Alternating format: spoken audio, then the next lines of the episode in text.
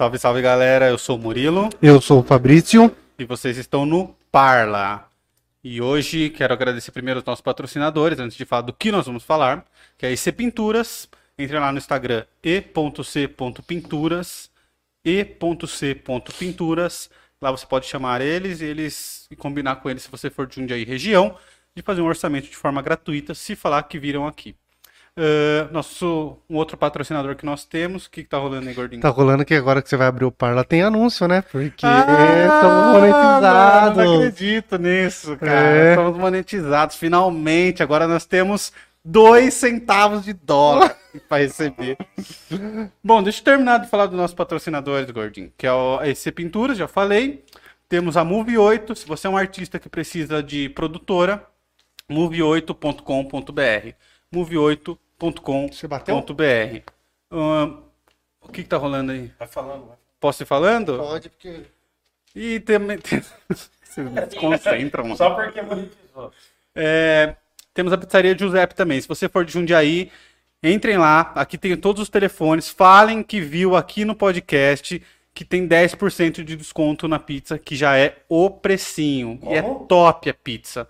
Os telefones estão todos na descrição aqui, mano. Eu não, não peguei os telefones porque a gente gasta muito tempo falando de patrocínio aqui. Eu quero falar logo do que nós vamos falar. É, só peça uma pizza, por favor, galera. Fala que viu no Parla, porque eles patrocinam uma galera aqui de podcasts. E se você falar que viu só no podcast, pode rolar uma confusão. Então, por favor, digam que viu no Parla, beleza? E vamos comemorar hoje comendo uma pizzinha, galera. Pede lá hoje, ajuda a gente, ajuda muito a gente. Hoje é um dia importante. Não precisa pedirem. nem fazer o Pix, mas pede uma pizza. É, mas se você quiser fazer, Os pode dois. fazer. O, o Pix é arroba, é, pix arroba parlapodcast.com.br. Como? pix arroba parlapodcast.com.br. Uma outra maneira de ajudar a gente de forma financeira é o Apoia-se. É o apoia.se barra parlapodcast. apoia.se barra parlapodcast. A gente já está organizando, muito em breve a gente vai começar a sortear coisas lá para a galera que está no Apoia-se, beleza? Então se inscrevam lá, ajude a gente, você pode começar com 5 reais até 100. É, se você vê valor no nosso trabalho aqui, ajude a gente lá, é importante isso. O que, que foi, Camales, que tá rolando? A Movie? Vamos falar da Eu Movie. já falei da Movie. Ah, tá, mas fala de É, novo. pois não. Eu não peguei, não peguei. É, não. Tava Hoje no eu celular, né? Tava eu no celular, é, né? eu o nosso monarquinho. Descobrimos que o Wildon é o monarca do nosso podcast. Não, Não, não. descobrimos que ele não gosta, agora já era, O mano. Fabrício, o Fabrício tá feliz porque eu lancei essa fita em cima dele. Agora já, ele, já tá jogando primeiro. pra mim. É. Mas, mano, ele não ligou. E É. aí foi. Você ligou, agora ficou. Beleza, é, só abaixa um pouco o som aí, bicho, que tá estourando, Calma aí, mano. que É só o seu retorno que tá alto. Nossa senhora, tá estralando meu ouvido aqui, cara. É, peraí, deixa eu já. Tá parecendo o dia do Toninho, bicho. Você é o terceiro. Melhorou, melhorou, melhorou, melhorou. Um pouquinho, aumenta mais. Oh, Aumenta mas mais. aí tá do jeito que tá. Vai lá, mais um pouquinho. Alô? Som. Agora fecha. Aí, aí, perfeito. Aí tá do jeito que tava, boi. Não. Você tinha chegado no. Na sintonia fina do bagulho, mano. Ó, os três estavam iguais. Aí eu baixei um pouco, você falou, não, tá muito baixo. Eu voltei igual que tava. Não, cara, mas eu tô. Então tá bom, Eu tô sentindo aqui, mas beleza. Agora tá um pouco melhor. Tá um pouquinho mais baixo. tá bom. Então tá. É, o que faltou eu falar, Fabrício? Não, falou de tudo. Falamos do apo... Ah, do, de se inscrever, pô. O mais importante de todos, cara. Mais importante que fazer doação é se inscrever no canal. Isso é de graça e ajuda muito a gente aqui, velho. Então se inscreva aí, tem um botãozinho de inscrever-se aí embaixo. Você vai apertar nele, vai ter um sininho do lado. Você aperta no sininho e coloca todos os vídeos. E aí toda vez que a gente abrir uma live, você vai receber uma notificação aí no seu celular. E fica tranquilo que a gente não, não abre live todo dia, não. É de vez em quando só, então não vai ficar te perturbando. Beleza. E aí, o que nós vamos falar? Ô, Gordinho, deixa eu só te fazer uma, uma crítica construtiva aqui. Se você ficar com esse Entendi. braço gordo em cima do fio, ele vai estourar, entendeu? Entendi, mano. É isso. Vamos falar de que agora? A gente falou sobre a, a idade antiga da filosofia e Uhum. vamos entrar agora na idade média. Média. Bom, vamos lá então, vamos lá. Boa noite pra vocês. Se vocês veem valor naquilo que a gente está fazendo, por favor, apoie a gente, patrocine a gente, fortaleça nosso trampo, porque a gente é uma ilha de sabedoria no meio de um universo de coisas lixo. Mas as coisas lixo também são boas, né? Falei por Então, você, mano. É...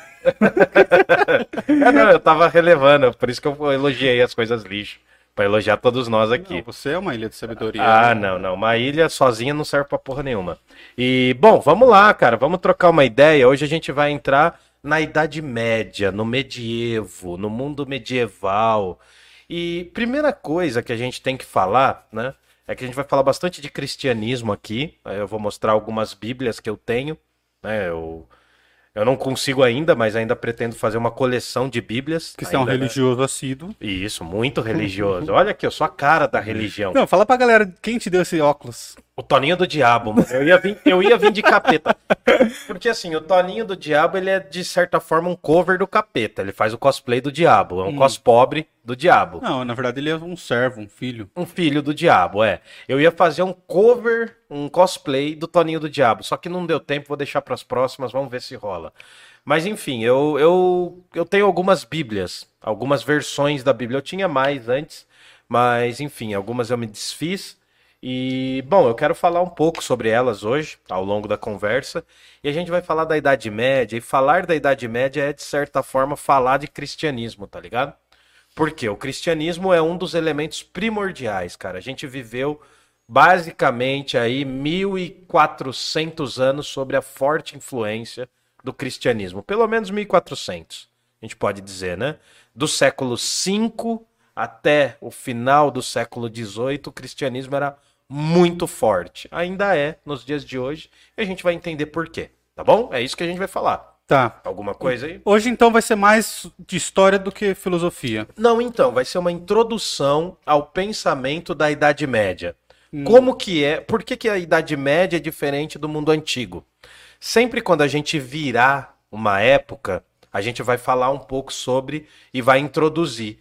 Da mesma forma que da última semana a gente fez um resumão e fechou, e agora a gente está abrindo uma outra época, quando chegar no final da Idade Média, a gente vai concluir, vai fazer um resumão e vai abrir para a Idade Moderna. Tá Legal, bom? legal. Entendeu? Só para só a galera ter uma noção. Quantas idades tem?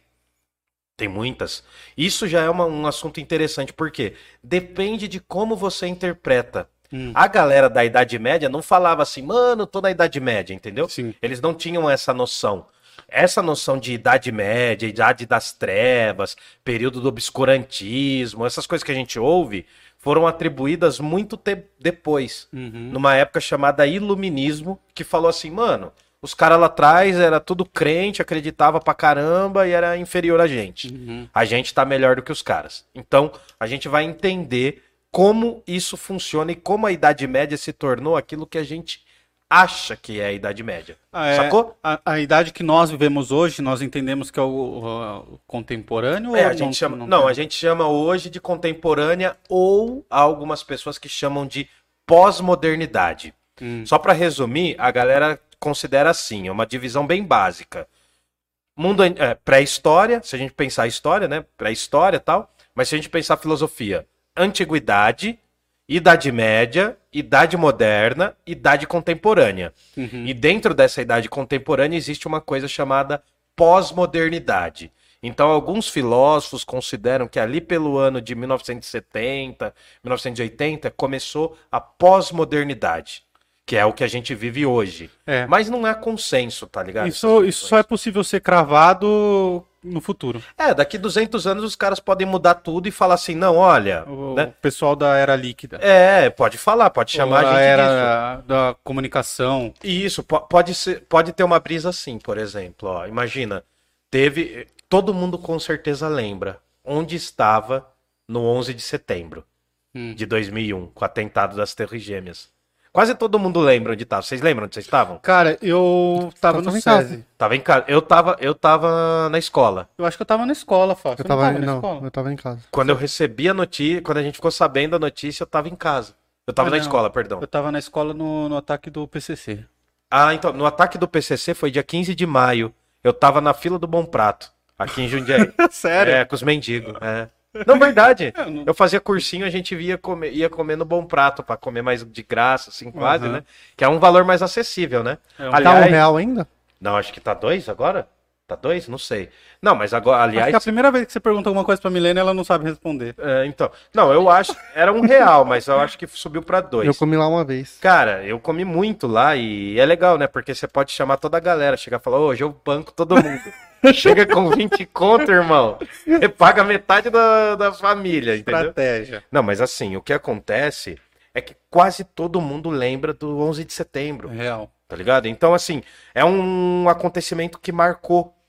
Então pode ser que daqui 200 anos a galera fala assim, não, velho, o 11 de setembro mudou a história de um período ali todo que se alterou. Os Estados Unidos deixou de ser a maior potência do mundo e lá no ano 2078 a China subiu, tá ligado? A gente vai falar um pouco dessas coisas também, ao Tá. longo desse período, né, da Idade Média, não só hoje. Tá. Fechou? Fechou. Só vou falar pra galera, se tiver nos ouvindo bem, se a imagem estiver boa, dá um salve no chat aí. Mandem perguntas no chat, é importante Boa a noite, participação né? de Boa vocês. noite. Boa É noite. isso, manda uma boa noite pra gente aí. É, saudações, um salve. Um oi, um salve, um salve. cheiro, um chamego. Já temos uns aqui, ó. Já tem Aê, aí? beleza. Ó, o Dojas, já tô vendo Quem- pela quem fotinha tá. Ah, o, o Matheus Menestrel mandou no aguardo, de- no, no aguardo já, seus loucos. O Menestrel. Ô, Mano, ele manda muito, velho. Aí o, o é Douglas idiota. mandou aqui, Gabriel Pensador, patriota, Comunista. Comunista. Foi a letra oficial. que saiu. Nossa, essa música tá show. Sim. Aí a Sônia Campos, boa noite, turma. Boa noite. A boa Eliana noite. Diana mandou boa noite. Boa noite. Olá, Eliana, Eliana. Destruindo ouvidos falou assim, ué, Fabrício Murilo e o Toninho, de, do, e o Toninho do Diabo de novo? Não, é quase, é quase. É um Toninho do Diabo cover. É um camaleão. O filho. Destruindo Ouvidos vai fazer rifa, né? Eu tô sabendo que ele vai fazer rifa Ele tá de... fazendo rifa de camiseta. Pô, mano, a Comprem gente- rifa lá dele. quando você 18, eu não sei se você fez 18. Quando você 18, a gente vai trazer você aqui. Menor você não Ah, ele não tá vir. merecendo, não. Não tá? Não tá. Falou que o nosso podcast nem é o melhor da cidade. Ah, então tá. Você entendeu? Ah, ele nem mora na nossa cidade. É, é verdade, né, mano? Traíra, hein? Mano, trairinha, trairinha. Tava ele. descolando uns goró pra você, filho. E aí? É, mano, ele é assim, esse cara. Comprei a rifa dele. Ah. Comprei a rifa. Aí ele mostrou, postou foto num lugar que vende camisa lá. Ele falou que vai ser de lá a camisa. Eu tô ligado. E aí? Mais Bom, alguém? aí o, o, o Do- Dojas mandou boa noite. Boa noite. Aí o Matheus mandou boa noite, família. Salve, Matheus. Aí o, o Tio Ri, né? Mandou Ri, boa noite, futuros magrinhos. É, tio, e é torcida do Camales, ele. me Ah, falou torcida hoje. do Camales. Tá, tá Sou mais o Camales, ele mandou pra mim. Falei, olha só. Não, Não, o mas Camales monopolizou a torcida. Todo mundo tá torcendo pra ele. Não, eu monopolizei a minha torcida, porque torce para Moá. Para mim. Tudo É, a bem. torcida de vocês, vocês têm que correr atrás, mano. Eu corri um monte hoje e ninguém tá torcendo. Ninguém tá torcendo, né? Aliás, a gente podia fazer valer uma garrafa de vinho, uma garrafa de whisky, Não, né? não Mas, vem com enfim. esse papo, não. É, então tá. É só o perdedor que vai ter que pagar a prenda. Inclusive, a gente precisa definir, porque tá mal definido isso. A gente Beleza, não... a gente vai definir, a gente vai definir. Raspar a barba é o suficiente, você acha? Cara, nossa, isso. Não, Olha, a Ah. isqueirinha também, né, É, A mano? Helena quer ver o oco, fazer né? a tatuagem do podcast na testa, né? No- Não, na testa... não, podia ser, inclusão. Não, na testa não, né, Não, velho? qualquer Pô, lugar do corpo. Aí Mano, gente- nós não tem dinheiro pra comprar É, não uma coisa, pra pagar tatuagem, mano. Então, Tem 200 conto na conta do par? Não, vai, desenrola aí. bom, desenrola aí o, Mais alguém? o camaleão está de boi ou de capeta? A Eliana perguntou. um pouco dos dois. Né? Aí a Milena comentou aqui, Session 2 do Filobrizando, Certo. Cúpula MC Salve Ô, Parla. cúpula, Salve, salve, cúpula. cúpula. Aí o, Aguenta aí, o firme. Dojas mandou se a gente vai filobrizar os sete pecados. Mano, Cara, a gente podia a gente fazer vai- um episódio. Eu briso muito nisso. Cara, a gente vai falar dos sete pecados quando chegar no Dante Alighieri. Me aguarde. Que eu vou trazer aquele livrão, tá ligado? Aquele lindo dos sete aquele pecados lá. Aham. Aquele grandão que eu tenho. Mas aguarde que a gente vai falar do Dante Alighieri. Vai demorar Ah. um pouquinho. Mas a gente Aí vai falar, sim. o, o tio Ri mandou aqui. Não, peraí, peraí. É isso. 11 de setembro, prova de química. O professor ainda disse: provavelmente vocês vão melhor que o Empire State. Ah, então aí, ó, viu só? Não, tem esse rolê, mano. Todo mundo lembra do 11 de setembro, porque é um marco histórico. A Idade Média, ela começa com uma queda de um império também. O Império Romano do Ocidente, já vai, logo logo a gente vai falar sobre isso, ele cai. E aí a Idade Média termina com a queda do Império Romano do Oriente. Então, essa noção de que uma sociedade se destrói para surgir outra é bem comum. É bem comum, faz parte da Idade Média. E aí já vamos entrando no assunto, então. Peraí, deixa eu só terminar o chat Fala, que tem pouco, é, só pra gente finalizar aqui. Eliana perguntou: vocês acreditam que estamos na modernidade líquida, como fala Zig, Zygmunt Bauman. Bauman? Bauman? Adoro Bauman. Sim, de certa forma, a gente. eh, Não é uma questão de acreditar, mas a gente reflete sobre isso. A nossa sociedade é aquilo que o Zygmunt Bauman fala hoje. A gente vai chegar um dia nele. Cara, vai demorar um só- pouco, né? Só Mas. fazendo um gancho Hum, sobre esses filósofos mais modernos. Vocês assistiram o vídeo do Aldino falando sobre a sociedade do cansaço? Sim, sim, tem um Cara, livro muito é bacana sobre isso. É, É, de um sabia. escritor coreano, de um filósofo coreano. Eu tenho os É, livros. sul-coreano, né? É, sul-coreano, muito bom o livro. Cara, a gente vai chegar. Quando a gente chegar na filosofia contemporânea, vai abrir um leque para um monte de pensadores e Legal. pensadoras. Muito legal. Aí o Doja mandou que a tatuagem de rena na testa não rola. Não, de rena não. Não, de rena Não pode rola. até ser, porque vai sair. Aí não dá, mano. Você já tá sentindo que vai perder, Fabrício? Mano, ele tá entregue já. Aí a Eliana mandou: Ah, Camaleão, você é uma figura. Obrigado. E o arroba menestral abração, um beijo para sua musa. A Eliana mandou pro Matheus. Ah, tá. E um abraço pra sua musa aí também, Menestrel. É, tem aí o lance aí. Um abraço pra Débora e pro Ulisses. Se cuidem aí em Ubatuba, hein, mano. Tão bem aí, hein? Força, qualquer coisa dá um grito. E quando você estiver por aqui, a gente vai tentar trazer você aqui, mano. É, você um manda muito. Ainda que Menestrel- não tiver data, pelo menos vem assistir aqui. Cara, o Menestrel manda muito. Poetaço, poetaço. Beleza? Bora lá, Beleza, então? bora. Bom, O que aconteceu, Wildon, pra gente sair da idade antiga e ir pra idade média? Cara, antes da gente começar pra valer, a primeira coisa que vem na nossa cabeça em relação à Idade Média são preconceitos. Ou a gente acha que a, a parada foi Games of Thrones, ou a gente acha que a parada é Senhor dos Anéis. Que no limite é igual, né? Esses são os estereótipos que a gente faz. Vocês curtem? Vocês chegaram a ver os filmes do Senhor dos Anéis? Mano, Sim. o Senhor dos Anéis eu assisti Que que e gostei acham? Hum. muito, mas eu assisti depois que passou o hype, sabe? Uhum. Mas o Game of Thrones a gente acompanhava, a gente assinou a HBO pra acompanhar. Tá? Game of? Thrones é baseado em Senhor dos Anéis. E o que, que vocês acharam mais legal do, do Games of Thrones? Que, qual que é a parada mais legal? Quer falar, Gordinho, primeiro? Você fala como história ou como série? Como que você quiser, mano. Se eu perguntasse o que, que o Games of Thrones deixou pra você de mensagem? O que eu gostava muito de assistir Game of Thrones é que ele quebrava o paradigma do herói. Sim, Né? tem a Então- figura do anti-herói, certo? E- é, não é anti-herói. Não existe nem herói nem anti-herói até Sim. certo ponto, né? Uhum. Da história. Então, como você começava a falar, puta, esse personagem é muito foda, ele ia lá e morria. Então, isso atraiu muito. E aí, meio que ele, até onde a gente sabe, ele relatava muito bem ali, né? Que, tipo, os estupros que aconteciam na época, como que funcionava, tipo. A série ela era muito realista nesse ponto, né? Fala de Deus? Fala de vários deuses. Não, mas de um Deus só. Fala, tem os, os deuses novos, E os não, E os- é, acho que é o Deus Novo e os Isso, antigos. os deuses antigos e os deuses novos, era no É, plural. Era vários, era vários. Falava de vários deuses. Os É deuses isso, antigos né? e os deuses novos. Mais alguma embaixo. coisa? Não, eu, o que eu gostava da série era a quebra de expectativa mesmo. As pessoas Ah, morriam sim. do nada, tá ligado? Sim. Ah, não, mas isso, isso também é um contexto comum das séries dos últimos 20 anos, assim. Breaking Bad já tem uma coisa assim. Não, na- Não, do, do- da figura que você acha que não é heróica se tornar uma figura Ah, sim, principal. é que o Breaking, o Breaking Bad, ele é diferente, né? Ele é tipo, Sim, vilão, você começa a amar o vilão. Então, mas. No Game of Thrones, não, porque, porque assim, por mais que o Breaking Bad é, é- é genial, acho que é a melhor de todas as séries até hoje, É sua opinião sobre. Você acha que é é a a melhor minha que você- opinião. Não, não, é a melhor série que você viu. Ah, É. entendi. Então, É, Mas, tipo assim, eu sempre, eu sempre sabia que alguma coisa ia acontecer, que ele não ia morrer. Você entendeu? Ah, entendi. No Game of Thrones, não, cara. No Game of Thrones, eu achava que o principal era um, morreu. Achava que o principal era outro, morreu. Achava que o principal era outro.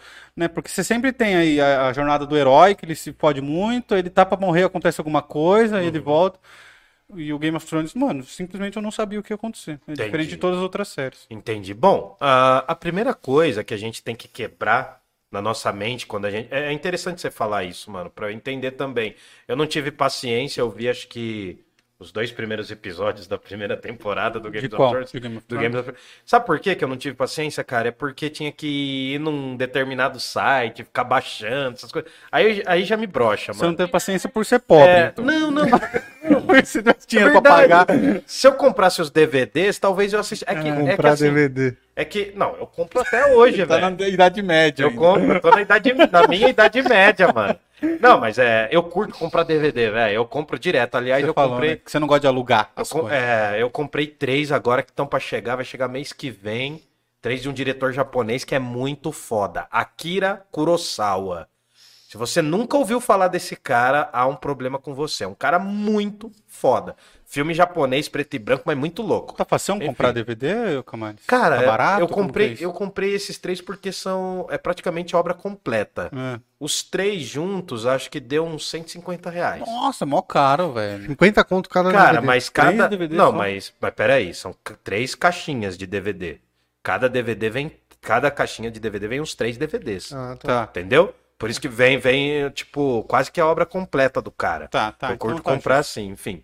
Mas enfim, depois eu vou chegar a falar. Quando eu falar mesmo do meu fanatismo por DVD, tem um diretor que eu vou tentar falar hoje, você vai sacar o como eu sou maluco nesse. Mandem seus DVDs pro Camaleão. É, se vocês, se você tiver, ó, não, mas agora é papo reto. Eu tenho um projeto. Se vocês estiverem desfazendo de livro, quem for de Jundiaí, estiver desfazendo de livro, DVD, CD, me chama porque eu vou, busco e eu distribuo depois na, na- nos terminais da, da Você que manja mais, é difícil criar uma caixa postal?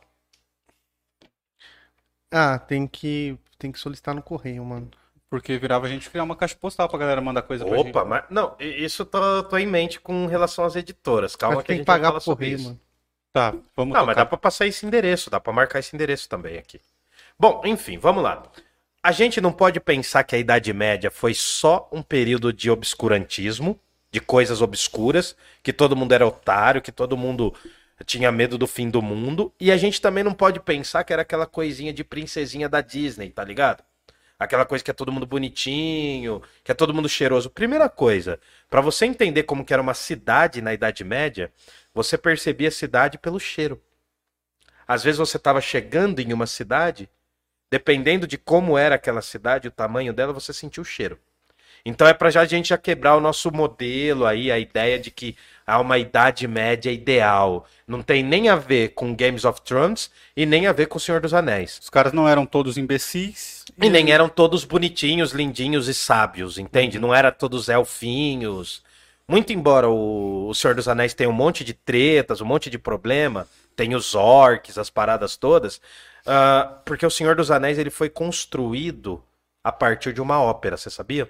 Não. Foi uma ópera de um músico do século XIX chamado Richard Wagner, um músico alemão do século XIX, que construiu quase que toda a mitologia alemã.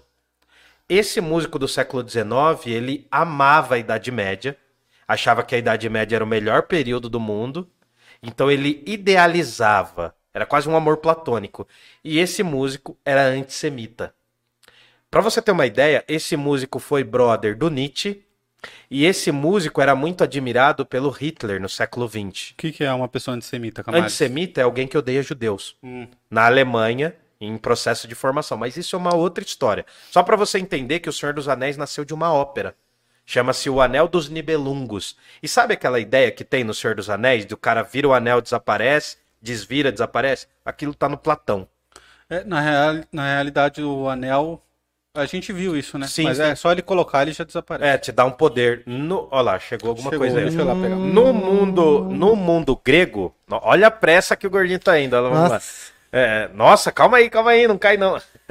No mundo grego tinha uma ideia, é, essa, essa ideia do anel é utilizada porque era um mito na mitologia grega, né? É o anel de Giges, tá bom? Se você não lembra disso, dá uma olhada no episódio sobre a República do Platão, tá bom? Fechou? A República do Platão fala sobre isso.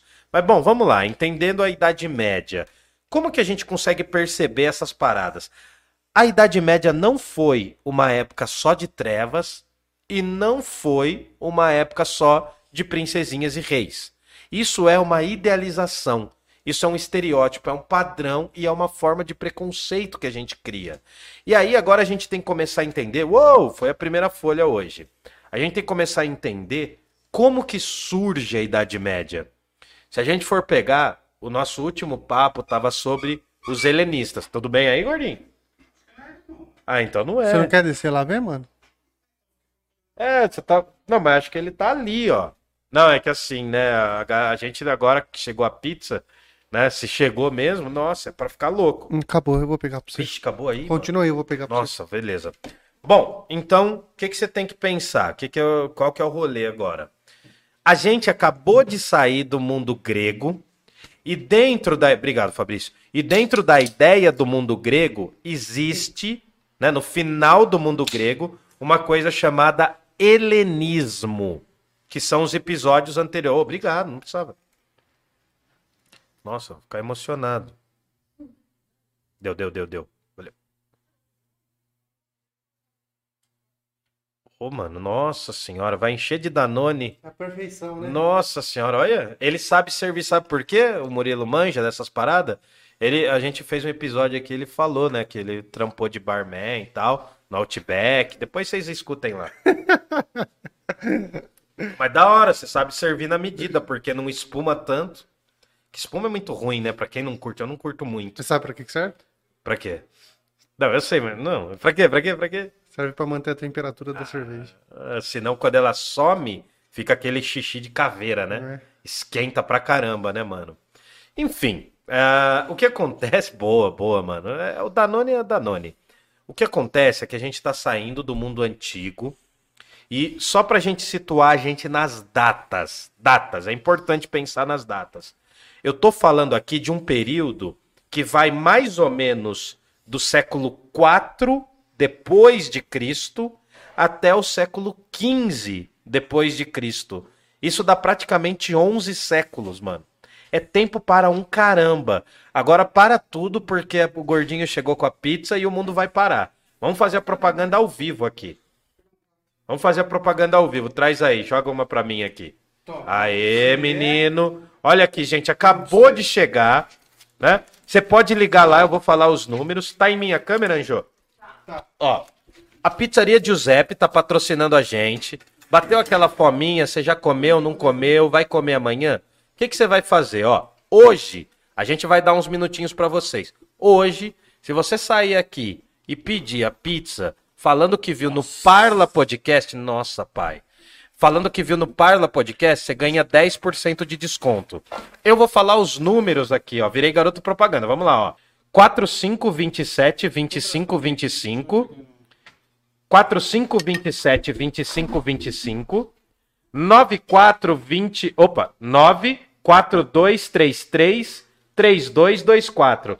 Pô, é uns números fácil, né, mano? É uns números fácil, cara, ó. 4527 2525. Pega na minha mão. 94233 3224. 93340 4094. Pô, os números muito fácil. Bom, enfim, se você quiser entrar ali, ó, né, dar aquele tempinho, os gordinhos já estão cortando aqui as pizzas, né? A pizzaria Giuseppe é uma pizzaria daqui de Jundiaí. Se você tiver no Amapá, provavelmente você não vai conseguir comprar, né? O que, que foi? Tem que lembrar a galera de falar que viu aqui. Por favor, gente, se você for comprar hoje ou amanhã, Quando quiser. lembre do seguinte: fala assim, ó, eu vi no Parla Podcast. Dá uma mordidona aí pra No galera. Parla Podcast. Deixa eu morder aqui. Essa daqui é do quê? Galera, Do é super importante Nossa. pedir e falar da gente, tá? Ajuda É. muita gente. Ajuda mesmo, ajuda mesmo no nosso rolê aqui, meu. Já pegou a sua? Já pegou a sua? Tá. Já pegou a sua, meninos? Eu vou morder aqui e vou fazer uma graça aqui, ó. Ai, pai, que fome. A dieta já foi pro vinagre hoje, ó. Hoje... Que, quanto que você correu hoje, Murilo? Ai, cara, não anotei não. Mas uma meia hora? Não, dá mais um pouco. Correu uma hora hoje? Não, não dá uma hora também não. Ah, uma meia hora, velho. Bom, então a gente já vai perder hoje, ó. Hoje eu não fui treinar, cara, não deu tempo. Bom, mas o bom dos quatro comer a mesma coisa é que a gente fica na estaca zero. Uhum. Olha, eu tô mais pra estacar menos sim. Tipo, no começo do ano, comecei a dieta e precisava perder 15 quilos. Agora eu só preciso perder 20. perder 20. Então, mas é. Então, gente, aí, ó, pra dar essa fominha em você. A gente tá fazendo pra fazer vontade, sabe? Aquelas coisas, aquela criança chata. A gente tá que nem o Kiko aqui, ó. Põe a câmera neles, eles estão comendo Manda aí no chat se vocês vão pedir a pizza, galera. É, quem pedir, manda aí no chat. Mas, ó. Como, como a pizzaria Giuseppe, ela fortalece vários podcasts aqui da cidade, É importante vocês deixarem enfatizado que viram no Parla, entendeu? Senão eles anotam que foi outro lá. Aliás, corre o risco, né? Bom, Isso então, acontece. é isso aí.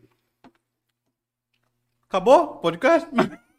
Acabou, vamos embora. Vocês vão ficar assistindo a gente comer. já já nós volta. Calma aí, que... não, não, tá bom aqui. Deixa eu dar uma mastigada, velho. Do que que vocês estavam falando a hora, desde a hora que eu saí? Muitas coisas. Muitas coisas? Cerveja. Eu fui pegar uma cerveja pro Yudo. Serviu adequadamente. A gente não bebe cerveja aqui. É só Danone. Danone. Inclusive a Danone podia patrocinar a gente, né, mano? É, Danone. Ah, a gente tá fazendo uma merchan, né? Senão vai ter que falar iogurte. Pode falar iogurte? Pode falar o que você É. quiser, irmão. Não, o gelinho, né? A gente Gelinho. vai tomar o gelinho, ó. Agora a partir. É que a dona Elizabeth gosta do Danone. Poção, elixir. Como que fala no Mana Fluid? Mana Fluid? que É, Health Fluid. Não sei o que, que é isso aí.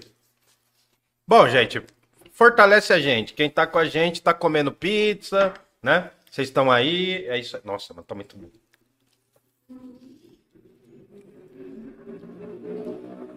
Pode ir? Nossa, fez esse silêncio aqui. Era pra tá indo. Bom, é, você quer falar alguma coisa, Murilo? Não, né? Bom, fiquem com a gente com a pizzaria Giuseppe. Vou, é, essa aqui é a que começou, né? É. Ah, eu ia pôr essa por baixo, então. Você acha melhor? Deixa aí Não, mesmo. deixa. Ah, então, beleza. Bom, aí o que acontece? Vamos lá, então. Finalizando o mundo grego, a gente tem as filosofias helenistas, que eu já falei aqui. São as filosofias chamadas de pós-socráticas. E elas são importantes por dois motivos. Primeiro, porque elas têm uma certa noção de ascese. Guardem essa palavra. Ascese, de elevação. Significa elevação. É daí que vem a palavra ascender. Por que, que eu falei Acesso assim? também? De certa forma também, porque acessar é você entrar num lugar que não entrava. Ah, né? Quando alguém acessa uma coisa, por exemplo, você acabou de acessar o link do Parla Podcast. Uhum. Você acessou um lugar que você não estava até então. Né? Vamos supor, eu entrei nessa sala, eu acessei essa sala. Então eu entrei num lugar. Mas a, a, a SESI tem um sentido de elevação do espírito. Tem tudo a ver com o cristianismo, né? Uhum. A SESI, elevação do espírito. Fazer a carne sofrer. Imagina deixar os gordinhos com fome. É um exercício de ascese. É briga. Por quê? Porque ah, uma das coisas, um dos princípios do cristianismo não é o jejum. Uma das coisas que se fala, então, é uma forma de ascese. Por isso que o Fabrício largou. É por isso que largou a religião, né? Mas enfim, é, Nunca entrei, na real. acontece? Não deu tempo. Mas o que acontece? Essa palavra de ascese vai ser muito importante.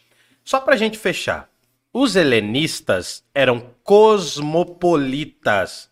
Era uma filosofia que não estava restrita ao mundo grego. Fechado isso daí? Fechado. Esse cosmopolitismo, ele vai se transformar em outra coisa com o surgimento da Igreja Católica. Vai se tornar o universalismo. Vocês já devem ter ouvido falar de uma igreja que tem a palavra universal no meio? Já. A Igreja Católica.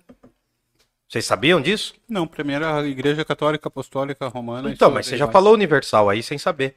Ah, A palavra católica vem de katolon, que significa universal em grego. Ah, é? Katolon. É. Catolon é universal Então, é. em grego? Eu não sabia, Ó, cara. eu vou explicar hoje o que significa Igreja Católica Apostólica Romana. Fiquem com a gente até o final. Eu Mas não, eu não. eu, por nunca ter sido católico, Uhum. eu não entendo muito as divisões das, da- das igrejas católicas. Você sabe falar? Não, não, não. Igreja Católica tem a Igreja Católica Romana e tem. Ah, tem algumas divisões. Sim, tá, tá correto. Tem algumas divisões. Me dá seu pratinho. Você quer mais um pedaço? Bom. A câmera não se muda sozinho, né, gente? Uhum. Primeiro ela. Primeiro os que mais precisam, eu. Vai, vai, vai. Enfim, então o que acontece? Cara, é que hoje tá... a gente tava com muita vontade da pizza, mano. Desculpa quem tá vendo. O, o- a gente, eu- todo mundo abandonou. Eu abandonei a conversa, o Fabrício abandonou o chat, a Milena abandonou a câmera. Tá todo mundo aqui, né? Bom. É, vai. Enfim, vai. Põe pra ele, põe pra ele, põe pra ele. Essa é outra. Eu sei, eu vou comer assim mesmo. Olha, o cara. Vixe, o cara tá curtindo a pizza pra comer com cebola. Eu não gosto muito de cebola. Na real, assim, eu não gosto muito de cebola na pizza, entendeu? Hum. Mas eu como a do Outback, por exemplo. Eu curto cebola pra caramba, velho. Mas eu passei por um tempo que eu não curtia também. É, então, eu tenho um- uma relação esquisita com cebola, Ah, eu cara. gosto pra caramba. Afina o sangue, minha mãe falava. Essa infantil também. Afina o sangue, é. É, o AS infantil é é a primeira porta pros vícios, né? Você tomava uns AS escondido? Mano, eu lembro do gordinho tomando biotônico escondido, velho. Alcoólatra, mano. Desde novo. que biotônico tinha mau gosto de pinga, né, velho? Não sei se Não, aquilo era pinga Os pura. nossos vícios começou tudo aí, mano. Altos AS, cara. Perguntaram aqui no chat quem é crismado no Parla. Eu não sou. Eu também não. Ah, eu, eu Eu fui. sou. Eu sou. Eu fui porque eu tive que fazer o curso pra casar. Uhum. Eu sou só batizado de neném. Depois de velho. Não. Não, Ah, eu. tá. Nunca mais pisou na igreja. Não, eu ia, cara. Hum. Fui na igreja evangélica durante um bom tempo. Uhum. Aí eu li a Bíblia. Você foi na Boa Nova, então? Eu ia na Assembleia de Deus. Não, você ia na Boa Nova. Você ia na igreja evangélica. A palavra evangelho significa boa notícia. Em Ah, grego é? também. Então vambora, vambora. Bom, é... tudo bem aí? Tudo bem? Tudo Pode bom? ir? Excelente, cara. Bom, aí, tá, você tá ótimo, né? Agora tá ótimo. O que que acontece? A gente tá saindo de um mundo e entrando em outro. Que mundos são esses? A gente tá saindo do mundo grego, que já está se transformando no mundo macedônio e vai se tornar no mundo do Império Romano. Então é importante a gente entender essas transições. A gente sai de um mundo grego, que foi dominado pelo Império Macedônio. Nossa. Se torna cosmopolita, e aí vai surgir o Império Romano. No final do século 3 a.C., o Império Romano já era muito forte, tal, a sociedade romana como um todo. A gente sai desse mundo do helenismo, onde havia a noção de filosofia como algo cosmopolita, e a gente vai entrar num mundo cristão chamado universalista. Como se dá essa transição é um tema muito difícil e a gente vai falar sobre isso. Né? Eu quero que vocês entendam primeiro por quê. A gente tem um mundo grego, que é politeísta, um mundo romano, que é herdeiro diretamente da Grécia Antiga.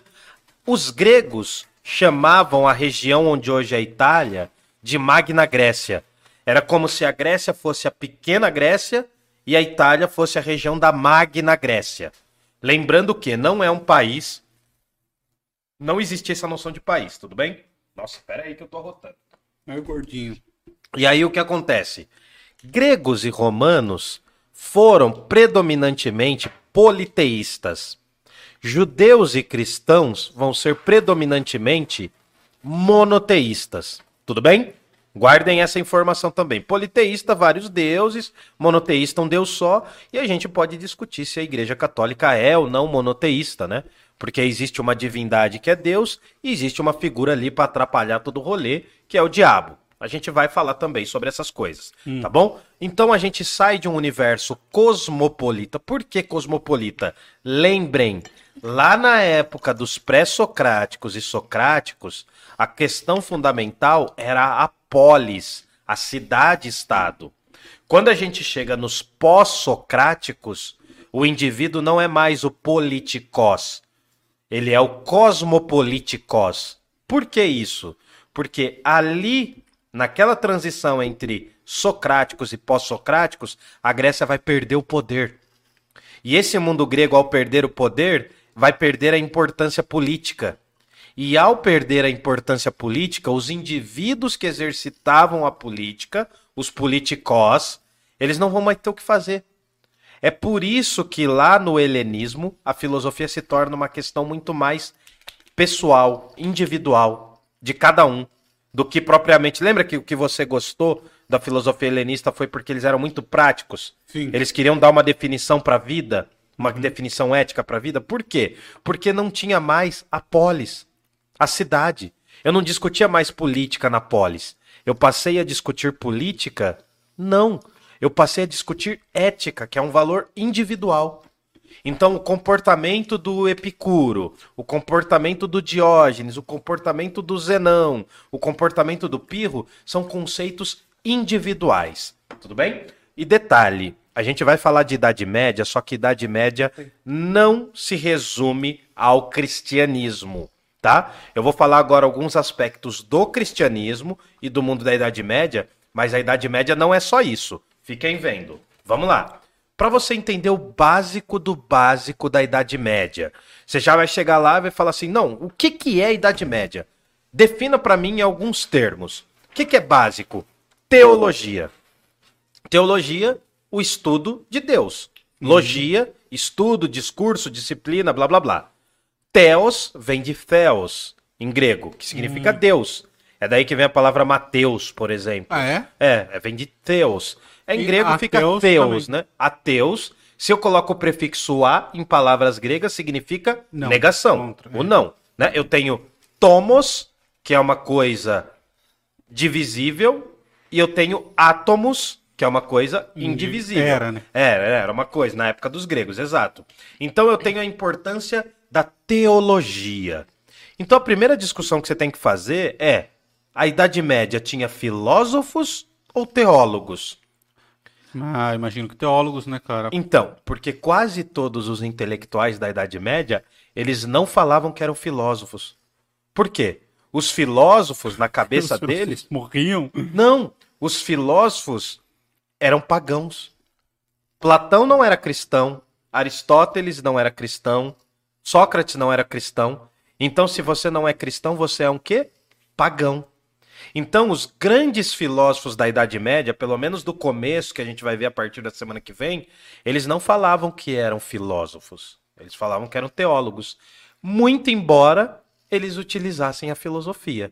E o que eles faziam ao falar de Deus era um processo filosófico, que era um discurso teórico sobre alguma coisa. Então, é, a, a primeira graça da coisa é perguntar assim: na Idade Média tinha filósofos ou teólogos? É a primeira pergunta que você pode fazer. Ainda que o cara fosse um filósofo, ele era um, um teólogo. Não, a- basicamente o que rolava era os caras terem um certo preconceito, teriam um certo ranço dos filósofos antigos. Apesar de terem usado muito a filosofia dos antigos. Isso vai ficar claro. Tá. A segunda coisa é teo. A gente já sabe o que é teo. Tem a ver com Deus. Teocentrismo. O que, que seria isso? Deus no, centro. centro. Deus no centro. Deus é o centro da reflexão da mitologia toda, da história, da cosmologia na Idade Média. Isso foi se transformando ao longo dos séculos. Mas a grande questão da Idade Média é a relação com Deus.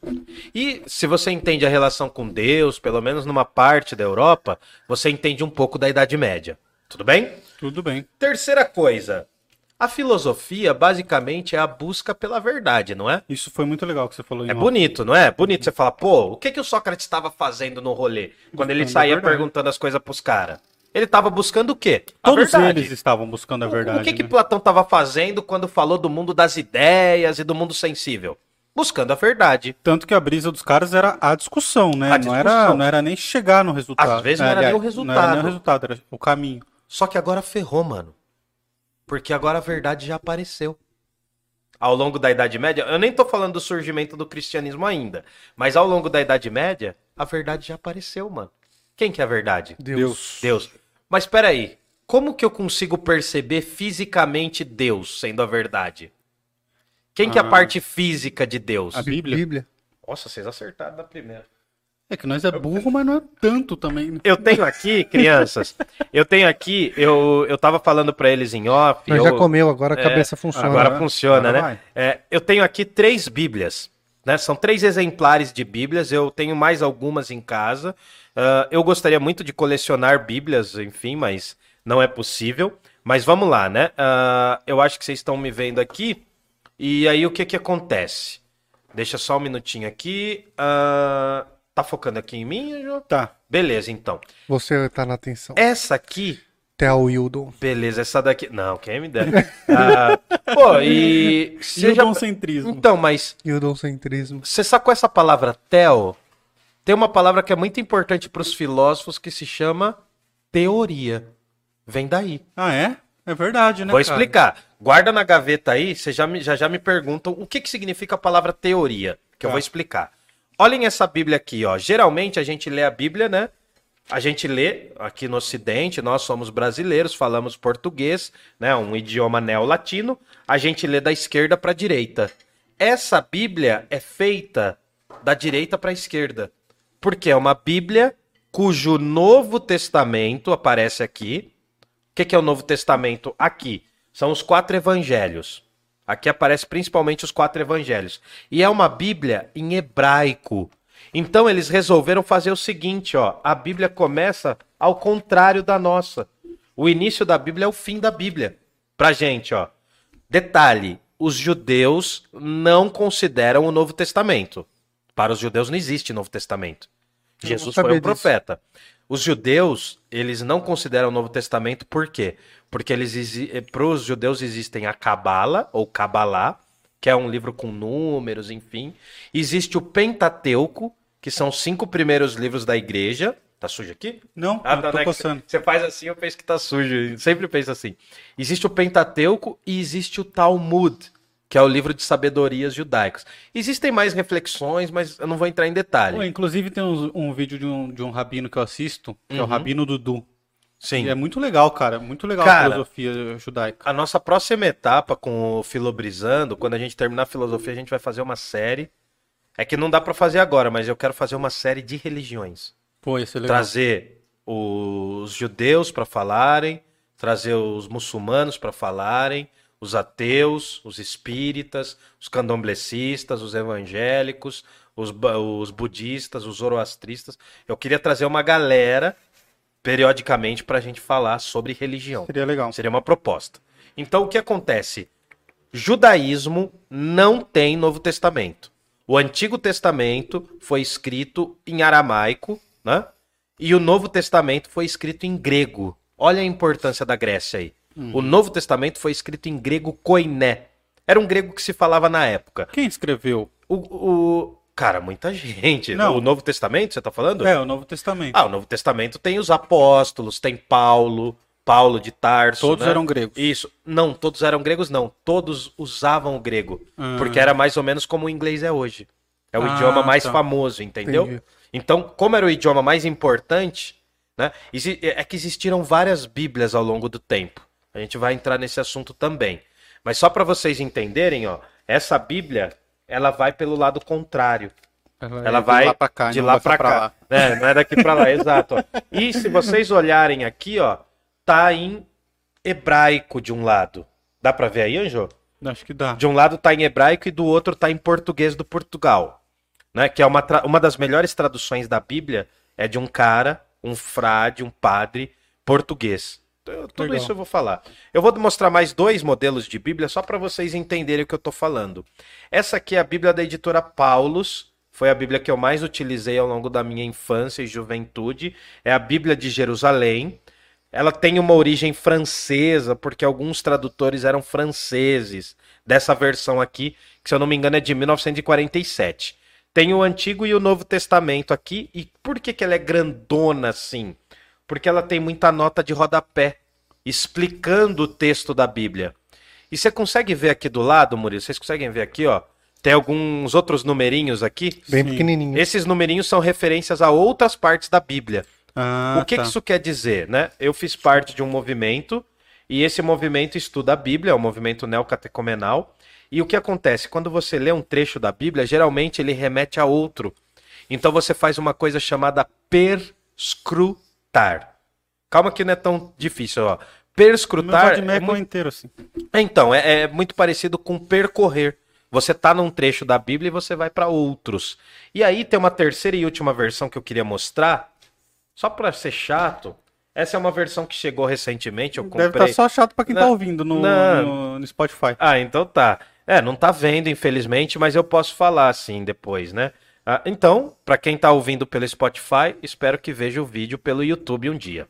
O que que acontece? Tem essa versão da Bíblia que eu comprei recentemente. Essa versão é muito bacana, é da editora Companhia das Letras, é uma nova tradução. E aqui, só para você ter uma ideia, eu ia trazer as outras, mas ia ficar muito pesado. Aqui é só os quatro evangelhos. Só. Não tem o resto. Tem outras versões que tem as outras partes. Depois eu vou contar, inclusive, uma parte que tá aqui, ó. Tá bom? Só para vocês darem uma olhada, para vocês entenderem que eu gosto da Bíblia, né? Eu não gosto muito dos religiosos que interpretam a Bíblia, mas a Bíblia é importantíssima e a gente vai tentar dar uma olhadinha nela, tá? a Bíblia é a verdade revelada. Então, ao longo da Idade Média, com a- a- o crescimento do cristianismo, com a ascensão. Opa, acho que minha mão apareceu ali. Com a ascensão do cristianismo, né? Porque o cristianismo não chegou e todo mundo virou cristão. O que, que aconteceu? Existiam vários rebeldes lá na, na Judéia. A Judéia era uma província do Império Romano. Era uma das partes que o Império Romano possuía. E muita, muita gente revoltava, não queria o poder do Império Romano. Porque o Império Romano era politeísta, porque o Império Romano era extremamente violento, tal, e blá blá blá.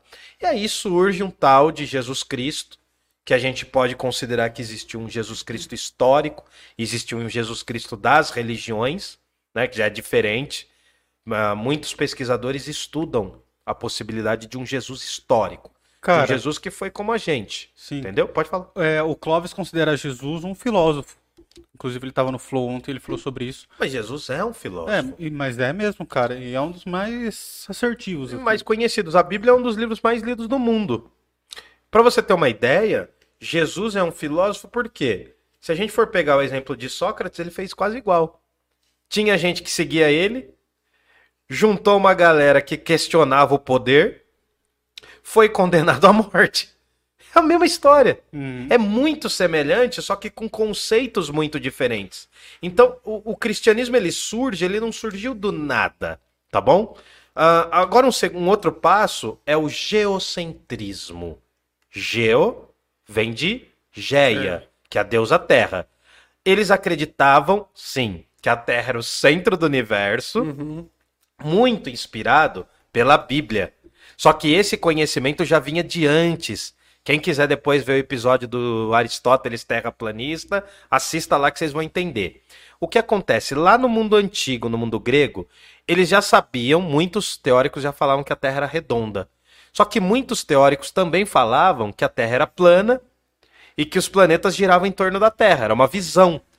Existiu uma mulher filósofa, matemática, extremamente conhecedora chamada Hipátia, que segundo a tradição ela teria discordado disso. Ela nasceu no século IV depois de Cristo, e o que acontece? A gente ia pôr o vídeo aqui, só que a gente ficou meio com receio, né? De colocar um vídeo.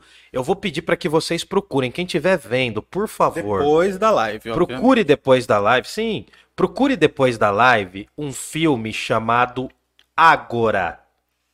É provável que ele também esteja como A Biblioteca de Alexandria. Procure esse filme porque você vai entender tudo que eu tô falando aqui. Hipátia foi uma filósofa, era uma intelectual que não queria se casar na época. As mulheres começavam a ser perseguidas pela Igreja Católica, na igreja que estava surgindo, né? Que a gente chama de igreja primitiva, mas não é porque ela era primitiva nesse sentido É que a gente era fala. primeira. Era porque era a primeira, isso. O melhor termo seria igreja primeva. A primeira igreja católica. Legal. A igreja da tradição antiga. E aí o que acontece, mano? Essa mulher teria chegado a cálculos matemáticos provando que a Terra não era o centro do universo. Muitos acreditam nisso. E ela foi morta. Inclusive, ela foi morta dentro de uma igreja, apedrejada. Putz, cara. E foi, é, Apedrejada. pelos cristãos. E foi considerada a primeira bruxa de todos os tempos. Não é Ela nasceu em Alexandria. Alexandria, que ficava no Egito, era uma região do mundo grego na época, por conta daquele helenismo, que era aquela filosofia tá em vários lugares. Sacou? Então vamos Saquei, lá. cara. né? Nesse momento, eu vou só resumir, a gente vai considerar que a fé está acima da razão. Vocês sabem o que é fé? O que é fé? Pode falar o que vocês é, quiserem, mano. Eu tenho. O que, que você acha que é fé? É porque assim, a fé ela se mistura muito com o crer. Hum. Mas eu acho que o crer ele se diferencia da fé porque, pra mim, tá? Sim, sim. Você acredita em alguma coisa quando se tem evidências sobre ela. A fé, ela ultrapassa isso. A fé é você acreditar em uma coisa ainda que não haja nenhuma evidência ou que haja evidência totalmente contrária do que você pensa. Nossa, como você é cristão. Você acha que é a mesma coisa, Fabrício? Como que, que, que você pensa? O que, que é a fé? Não, eu concordo com o Murilo. Acho que a fé é acreditar em algo que você não precisa de uma prova, uma conclusão. Simplesmente eu acredito nisso por motivos. Não sabe nem explicar. o- Nem sabe explicar o porquê, mas eu acredito naquilo. Bom, fé vem de fides. De fidelidade. Que daí que vem a ideia de fidelidade, né? Quando você confia. É daí que vem a palavra fidelidade. Tem gente que não associa fé com fidelidade. Quando uma coisa é fidedigna, é porque ela é muito próxima da real. Vamos supor, pra gente aqui, essa pizza é fidedigna. Hum. A gente já comeu, já experimentou, já degustou, você acredita nessa pizza. Parece uma Porque pizza, já foi- tem é. gosto de pizza. E tem gosto de pizza, tem cheiro de pizza, faz, faz nos lembrar uma pizza. Mas há uma noção de que algo que eu estou pensando é semelhante a algo que eu estou vendo. Estou pensando em uma pizza. Estou vendo uma pizza. Fidelidade vai além de você ser fiel ao seu esposo, ou a senhora aí que tá vendo, ser fiel à sua família, ou a esposa, ser- vai além. Porque fides tem essa definição de crer, mas é uma crença que está para além do sensível, além do que eu vejo. Geralmente a fé não é você falar, nossa, eu acredito que a pizza existe. A fé é um pouco além, né? Uhum. Vai um pouco além. Então vamos chegar lá. Bom, aí a gente passa no mundo medieval, a gente vai sair de uma grande importância do idioma grego para uma grande importância do idioma latino. Sabe por que a gente fala latino? Não é por causa do cantor. É porque existia uma região no reino, nos- no, no reino não, perdão, no Império Romano existia uma, uma região chamada Látio, que acabava chamando Lácio. Lácio era uma cidadezinha bem no, no alto da bota da Itália. Imagina a bota da Itália, Bem na biqueta. lá na- não no biquinho do pé, lá no alto, na parte mais dedão. alta. É, não, não, no, no- na borda da bota, no alto, na canela da bota. Ah, tá. É tá. na sola da bota. Não, não é na sola da bota. É na o sul da da Itália é o solo da bota. O norte da Itália hoje tinha uma região chamada Lácio. Hum. E dali surgiu um idioma, surgiu uma forma de falar que era o latim. E esse idioma originou o francês, o espanhol, o italiano, o romeno, que é uma língua neolatina, né? E tem, tem mais algumas outras Português? variações, o português. É por isso que tem um poeta chamado Olavo Bilac. Não é o outro lado. Ah, Esse, esse é o xarope, o outro é o xarope. Eu tô falando do Olavo Bilac, um dos maiores poetas do século XIX do Brasil. O Olavo Bilac tem uma, uma frase que ele fala: o português é a última flor do Lácio, porque foi o último idioma neolatino.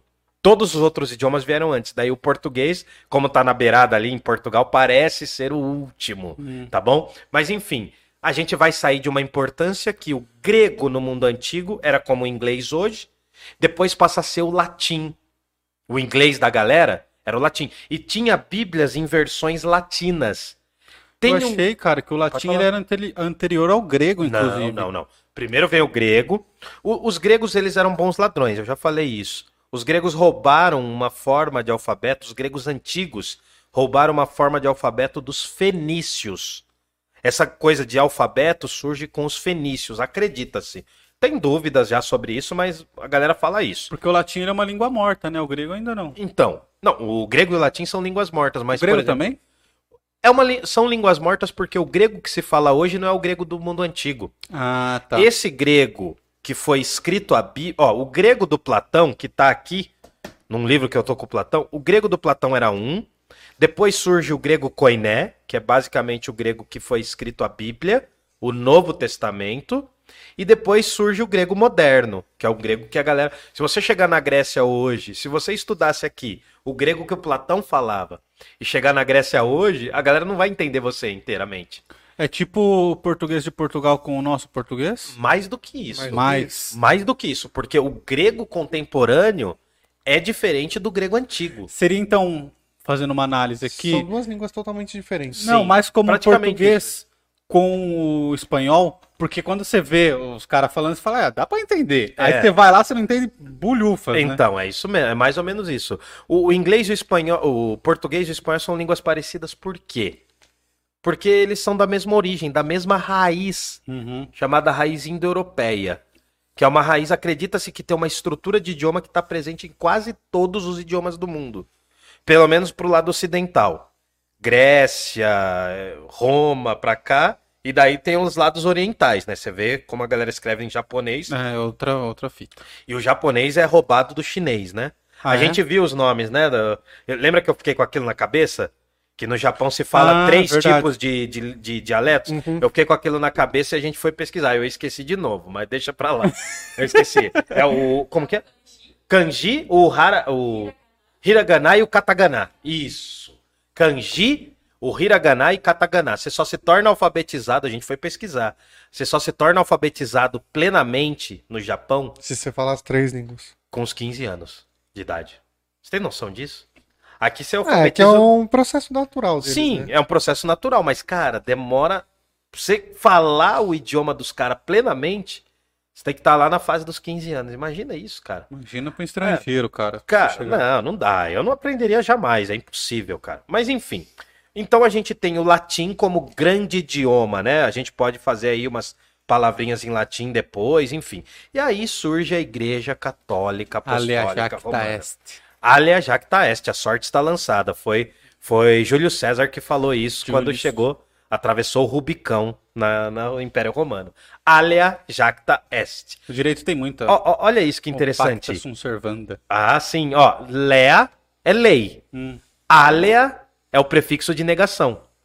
Alea, a lei é lea, né? Só que quando coloca a na frente, fica, se, fica significando sorte, o acaso. Então, acaso está lançado. Foi a frase que o Júlio César falou. Boa, boa. E outra coisa que surge na Idade Média, que pouca gente lembra, são as universidades. As primeiras universidades do mundo surgiram na Idade Média, porque elas serviam justamente para as pessoas estudarem pra se- para seguirem a vida religiosa.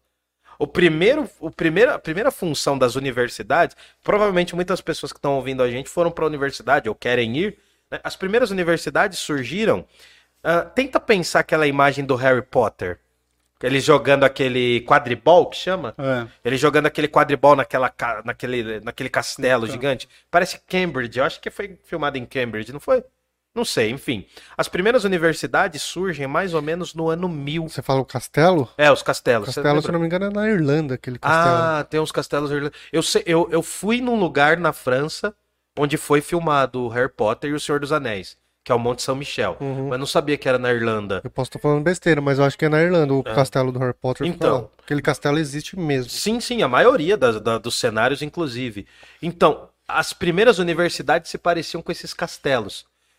É, po- posso falar aqui da Inglaterra? Posso falar, Fabrício?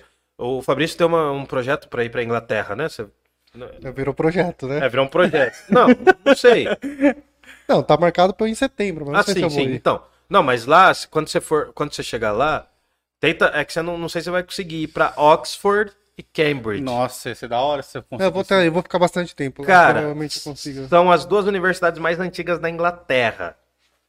Eu vou, eu vou errar as datas, tá? Mas Oxford, se eu não me engano, é de 1098 e Cambridge é de 1208. Tem quase, uma tem mil anos, cara. Você tem noção disso?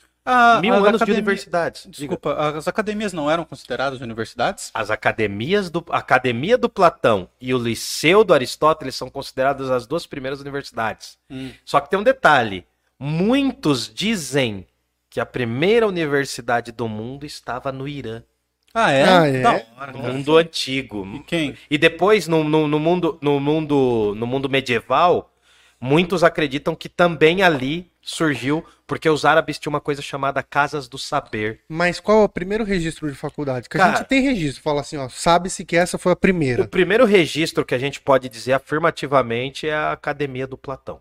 Tá. Ah, o primeiro centro em que as pessoas iam adultas Mas que estudar. não. é, e a primeira, você sabe a primeira que existe até hoje? A primeira universidade considerada no mundo árabe, que eu acho que é a mais antiga, Muitos dizem que foram os árabes. Os árabes foram muito importantes nesse período.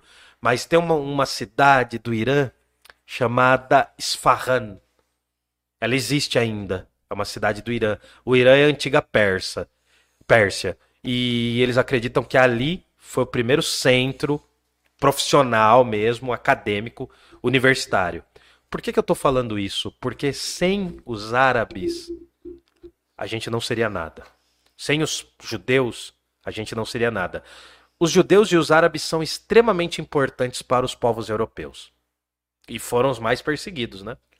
Os judeus e os árabes. saiu na- no Netflix recentemente a história do do profeta deles lá, o- Do Maomé? o Maomé. Sim, sim. Não, mas E é muito boa a série, Cara, viu? não, Muito não. boa. Tem, tem várias séries saindo aí, é muito importante Cara, a gente é, entender. Maomé, ele, ele tinha uma, uma fissura por tecnologia, assim, cara. Tudo Cara, pra guerra, Não, assim. não, não, não. Mas Não. eles eram. E, porra, puta povo foda, velho. As vestimentas, era muito mais da hora. Cara, tenta fazer um cálculo em número romano. Sabe número romano? Uhum. Algarismo romano? Deixa eu, deixa eu pegar aqui, peraí. Tenta fazer, tipo, Ô, 20 mais... Eu 20 fiz Oi. um. Joguei o Google aqui. Hum, Universidade Exis, Exezituana. É, na Ziton. cidade de Tunis, na Tunísia. Tunísia. Na Tunísia, sim. No Ano de árabe. fundação 737. Isso. Tem, é, é, também fala-se dessa daí. Isso. Da Aí Tunísia. a, a segunda que tem aqui já é a Universidade Al É do Irã, não é? Ou não?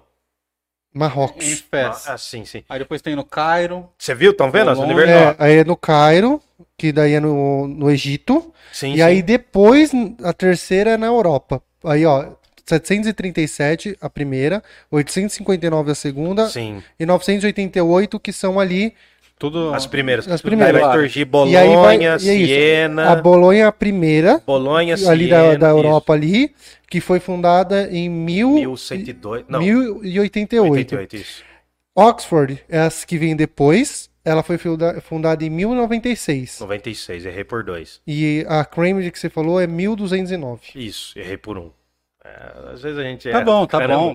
Não, mas. Não, mas. é, Legal isso que você falou, que as primeiras, a galera devia imaginar que é tudo na Europa. Eu imaginei Não, que as primeiras foi na. Europa. Então, porque assim, tem essa, esse centro do saber no Irã, é é de uma cidade que era chamada Porta do Mundo, era um dos lugares mais cultos do universo, assim, tipo, do planeta, era ali, tá ligado? E tem um detalhe depois quando as universidades vêm pra América, mas eu vou falar isso futuramente, não vou esquecer não. Tá falando nu- da soma de números. Isso, ó, tenta fazer isso, rápido. É, 20 É mais. Isso, é Onze. difícil, não é? É difícil. É. Então, os números, as cifras são dos árabes. Foram os árabes que fizeram 1, São 2. números indo... Porque, como chama? Indo-arábicos, né? Indo-arábicos. Um, dois, três, quatro, cinco, seis. Isso aqui não é invenção de europeu. Isso aí é dos árabes. Isso é dos árabes. O- Os árabes isso, também têm grande influência no nosso idioma, né? Tem. Por exemplo, se você falou já alguma vez almofada, alface, Sal. almanac, sal, né? Aba... ah, Não, abajur acho que não. Abajur é francesa. Mas essas palavras são árabes, de origem árabes. Então, eu quero que vocês entendam que é o seguinte: primeiro, a Idade Média não é só europeia, não é só do mundo cristão, tá? As universidades vão surgir também nesse período e vamos lá. Eu tô indo, tá, tá sendo mais introdutório. Deixa eu ver se eu joguei a folha errada. Tá sendo mais introdutório. Você viu o negócio? É. É, parem de chamar as loiras de burra, uma loira com uma plaquinha. É. E aí, tipo, ao invés de tirar da frente, ela fica tirando as de trás. Mas fizeram isso do eleitor, né? Dos, do, na- você viu também? Do eleitor fizeram, fizeram. É, é, ele vai tirando errado, assim, mas enfim. É, o que acontece? A filosofia medieval. Aí eu quero desenhar. Eu quero realmente desenhar pra vocês. Eu separei aqui, Será ó. que vai rolar? Vai, ó. Olha aqui, ó. Pra você, ó, olha a dica, dica vestibulando aí, ó. Quem tá no vestibular tá vendo esse vídeo no desespero, a idade média é isso, ó. Tá vendo? Triângulo. Um triângulo? É de É um Minas? triângulo, tá vendo? Esse é o Triângulo Mineiro. Não é o Triângulo Mineiro, eu vou mostrar pra vocês. Pra você entender a Idade Média, você tem que entender primeiro o triângulo, né? Tem três lados. Vamos pegar aqui, ó, vamos colocar 5 em números romanos, né? Em caracteres romanos. 10 tudo depois de Cristo. Não existe Idade Média antes de Cristo, pelo amor de Deus. Agora eu posso falar pelo amor de Deus. Ah, tá agora- acabando o mundo, agora é, pode. tá acabando o mundo grego, então é monoteísta. É de 5 em 5 o negócio? hein? Isso, ó. A Idade Média basicamente se inicia no século V depois de Cristo, com uma coisa chamada queda do Império Romano do Ocidente. Vai ter um povo que vai invadir Roma e vai derrubar tudo, Joe. Vai derrubar tudo e vai levar o ouro de Roma. As, as populações né, que viviam na cidade de Roma, na cidade eterna, elas vão se ruralizar, elas vão para o campo. Aí o auge da Idade Média é o século X. Tá vendo aqui? Século X. E o fim da Idade Média é o século XV. É a partir daqui que vai surgir a Idade Moderna. Só para vocês terem uma brincadeira aqui, ó. A gente chama, a gente faz uma setinha para cima e uma setinha para baixo. Nossa, que Ficou horrível horrorosa, mano. Ficou um quadrado, Ah, velho. então peraí, deixa eu melhorar então. Pronto, Aí, melhorou. deixa, peraí. Isso, pinta aí pra ficar bonito. Isso, menino. Aí. Ó, tá vendo a setinha pra cima? A gente vai chamar do século V ao século X de Alta Idade Média, subindo. E do século X pro século XV, já manchei meu dedo, de Baixa. Idade Média. Esses períodos aqui, gente, vocês têm noção que são, né? Claro, ninguém vai dormir na Idade Média e começa no mundo moderno, e acorda no mundo moderno, mas a Idade Média são 10 séculos, pelo menos. Alguns estimam um pouco mais, outros um pouco menos, mas são mil anos. Cem. Cem séculos. Não. Não, cem. Não, eu ia falar São besteira. mil anos, Mil cara. anos, mil anos. Cem décadas, isso. Cem décadas. É, Você tem noção que é mil anos? Aconteceram muitas coisas. Só pra gente brincar. Do século V ao século X, há a ruralização dos povos. Os povos saem das grandes cidades, das grandes cidades que existiam na época, e vão para o campo. Vai surgir uma coisa que encheu o seu saco lá na escola. Uma coisa chamada feudalismo. Você vai ter que especificar, porque muita coisa. Muita encheu coisa o encheu o saco? Mas você lembra quando a, a- a professora de história, tia Cleide, sempre vinha assim: hoje a gente vai estudar o feudalismo. Nossa, Aí você fala: que pior que- bosta é essa? Eu tô estudando isso desde a sexta série. É igual o verbo to be.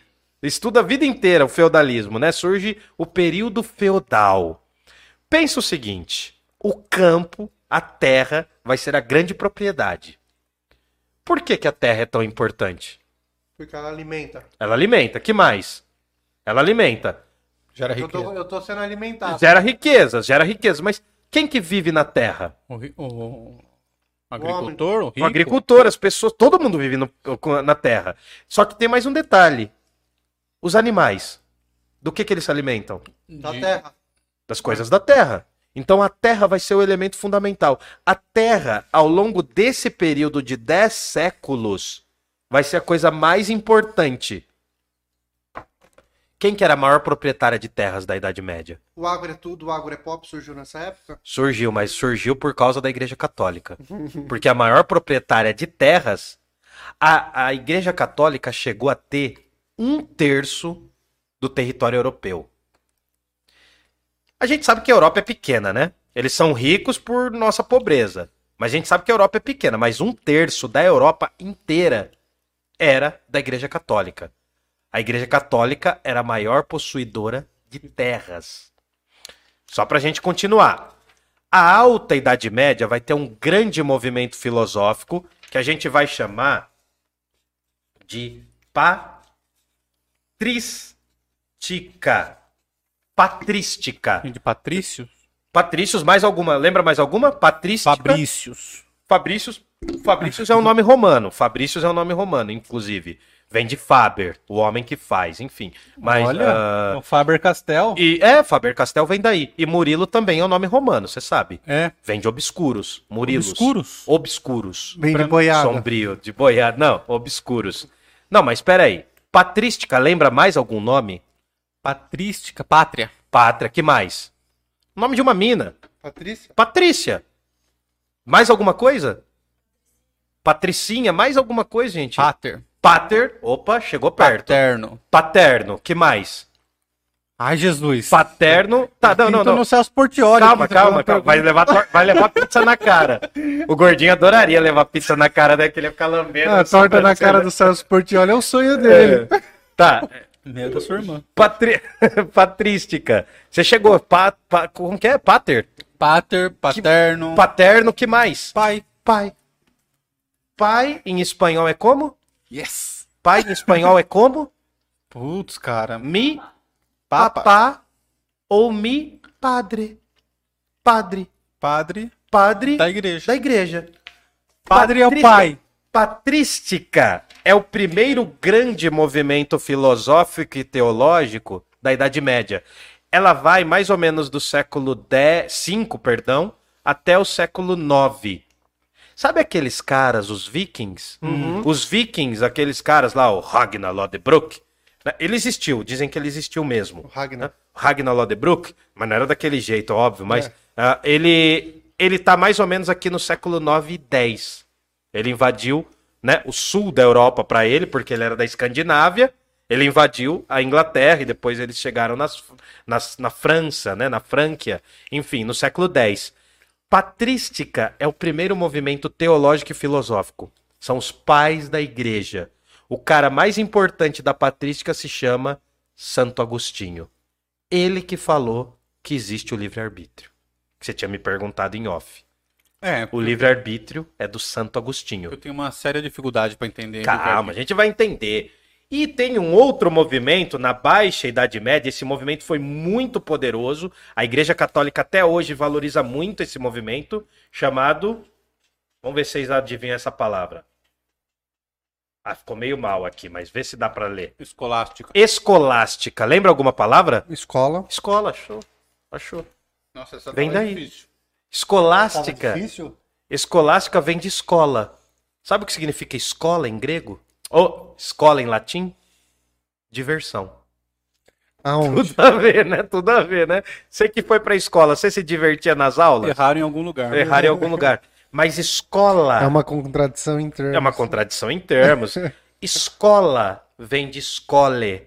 né? É por isso que em inglês chama school, em alemão chama Schule. Por quê? Escola significa o tempo livre. Olha o que significava escola no mundo, no mundo medieval. Escola significa o tempo livre em que os estudantes da universidade faziam debates. Cara, o Clóvis falou isso Era um momento de diversão. sobre, sobre a escola. Ele falou que era um momento de diversão. E aí ele explicou porque era um momento de diversão. Sabe por que era o momento? Porque assim, você estudava, você tava lá, imagina você tá na universidade estudando pra ser padre e tal, plá, plá, plá. Aí de repente sobra um tempo, Aí dá 4,20. dá 4h20, eu chego assim pro Fabrício, prova que Deus existe. Aí o Fabrício chega assim, ora, eu vou provar, eu vou trazer o argumento tal, vou jogar a letra tal, pá, pá, pá, pá. Ele fez um monte de argumento. Aí eu falo, não, discordo. Aí o Murilo vem, intervém discorda. Eles ficaram discu eles ficavam discutindo, eles faziam disputas de argumentos. E aqui eu vou trazer de novo a batalha de rima. A batalha de rima. Em latim, essa briga que eles faziam na hora da escola, da diversão, era chamada de disputatio argumentativa. Eles disputavam argumentos. Por exemplo, Fabrício, olha, eu sou a favor de tal coisa, eu sou a favor de assassinarmos todos os albinos. Essa é a minha opinião, essa é a minha tese. Você vem com uma antítese, você vem falando o contrário disso. Não sei se eu discordo tanto. Ah, tudo bem, mata pelo menos um. Cara, aliás, Anjo, Anjo, eu te amo, eu te amo. Ó, eu, vou- eu tenho que falar que eu te amo. Eu não sei se a galera tá no chat Fica aí, ó. se queimar em Eu amo a Milena, vou, vou me queimar. Mas assim, Toda sexta-feira. é. Eu não aguento mais, a menina falando. Eu não Sim. aguento mais. Sim. Tem várias albinas me adicionando, cara. Eu tô virando, eu tô virando. Não, galã não, né? tô Celebridade dos Tô albinos. virando a celebridade dos albinos, velho. Tô virando a celebridade dos albinos. Tem várias albininhas, cara. Que legal, mano. Pô, eu não sabia, mano. Não, mas é legal. Ô, é que vocês não vão entender, mano. É mais ou menos assim, tipo, imagina que não deve ser o caso de vocês. Na rua de vocês ninguém era corintiano, vamos supor. E aí você descobre, muda um cara legal, gente boa, na mesma rua que você, ele é corintiano. Tipo, mas antes de você saber que ele é corintiano, ele é legal. Você tá ligado? Você entendeu? É essa sensação. Pô, tô conversando com altos albino, mano. Tô trocando ideia com os albinos, velho. Tô virando. A gente vai dominar o mundo. Essa é a nossa proposta. A gente é meio ratinho branco, né? Hamster. Enfim, deixa eu tomar um golinho aqui. Não, mas é legal, mano. Tem umas albinas bonitas, cara. Tem- E sabe o que, que é? um- Sabe por que, que eu tô falando isso? Não, não ganha de você. Não ganha. Eu prefiro as morenas, não, não tem como. Alpinismo é uma evolução ou uma involução? Alpinismo é o futuro. É. Vê aí se, vai, vê aí se o negócio do, do Big Brother ainda tá valendo, que a gente tem que se inscrever. Mano, a última vez que um cara começou com esse negócio de Hum. os brancos são os melhores, Não. não deu muito certo. Não, mas a gente não é branco, a gente é albino, a gente nem tem pigmentação. Não vem zoar o nosso rolê, não. Eu tô te olhando, eu vejo um branco. Não, você vê um branco porque é ausência de pigmentação. É mais ou menos o mesmo argumento que o Tomás de Aquino vai usar pro livre-arbítrio. Eu sabia O disso. que mal não existe. O mal não existe. O que existe é a ausência do bem. É diferente, entendeu? Luz. É, a luz, as trevas não existem. É a ausência da luz. É esse argumento que ele. acho que você fala que ama, mas em casa pode. Não! Só. Olha, A Elizabeth mandou aqui no chat pro camaleão. fala aí, fala aí. Você fala que ama, mas não casa. É mole. É mole? Então, mas. Tá, mas peraí. Muito Primeiro, bom, muito bom. Melhor comentário. Elizabeth, primeiro, toma o Danone, respira fundo que eu vou falar contigo. Nem sempre. E a Elizabeth Hum. é casada com o próprio Jesus. Jesus. Jesus, é o nome do O nome do cara? Caramba. Você tem um tio que chama Alcebiades e outro que chama Jesus. É. Cara, o mundo grego e o mundo cristão. Boa. Então, Elizabeth, nem sempre casamento é sinônimo de amor, né? Mas assim, é, isso tá em processo. Isso tá em processo. A gente já mandou ali pra terceira instância.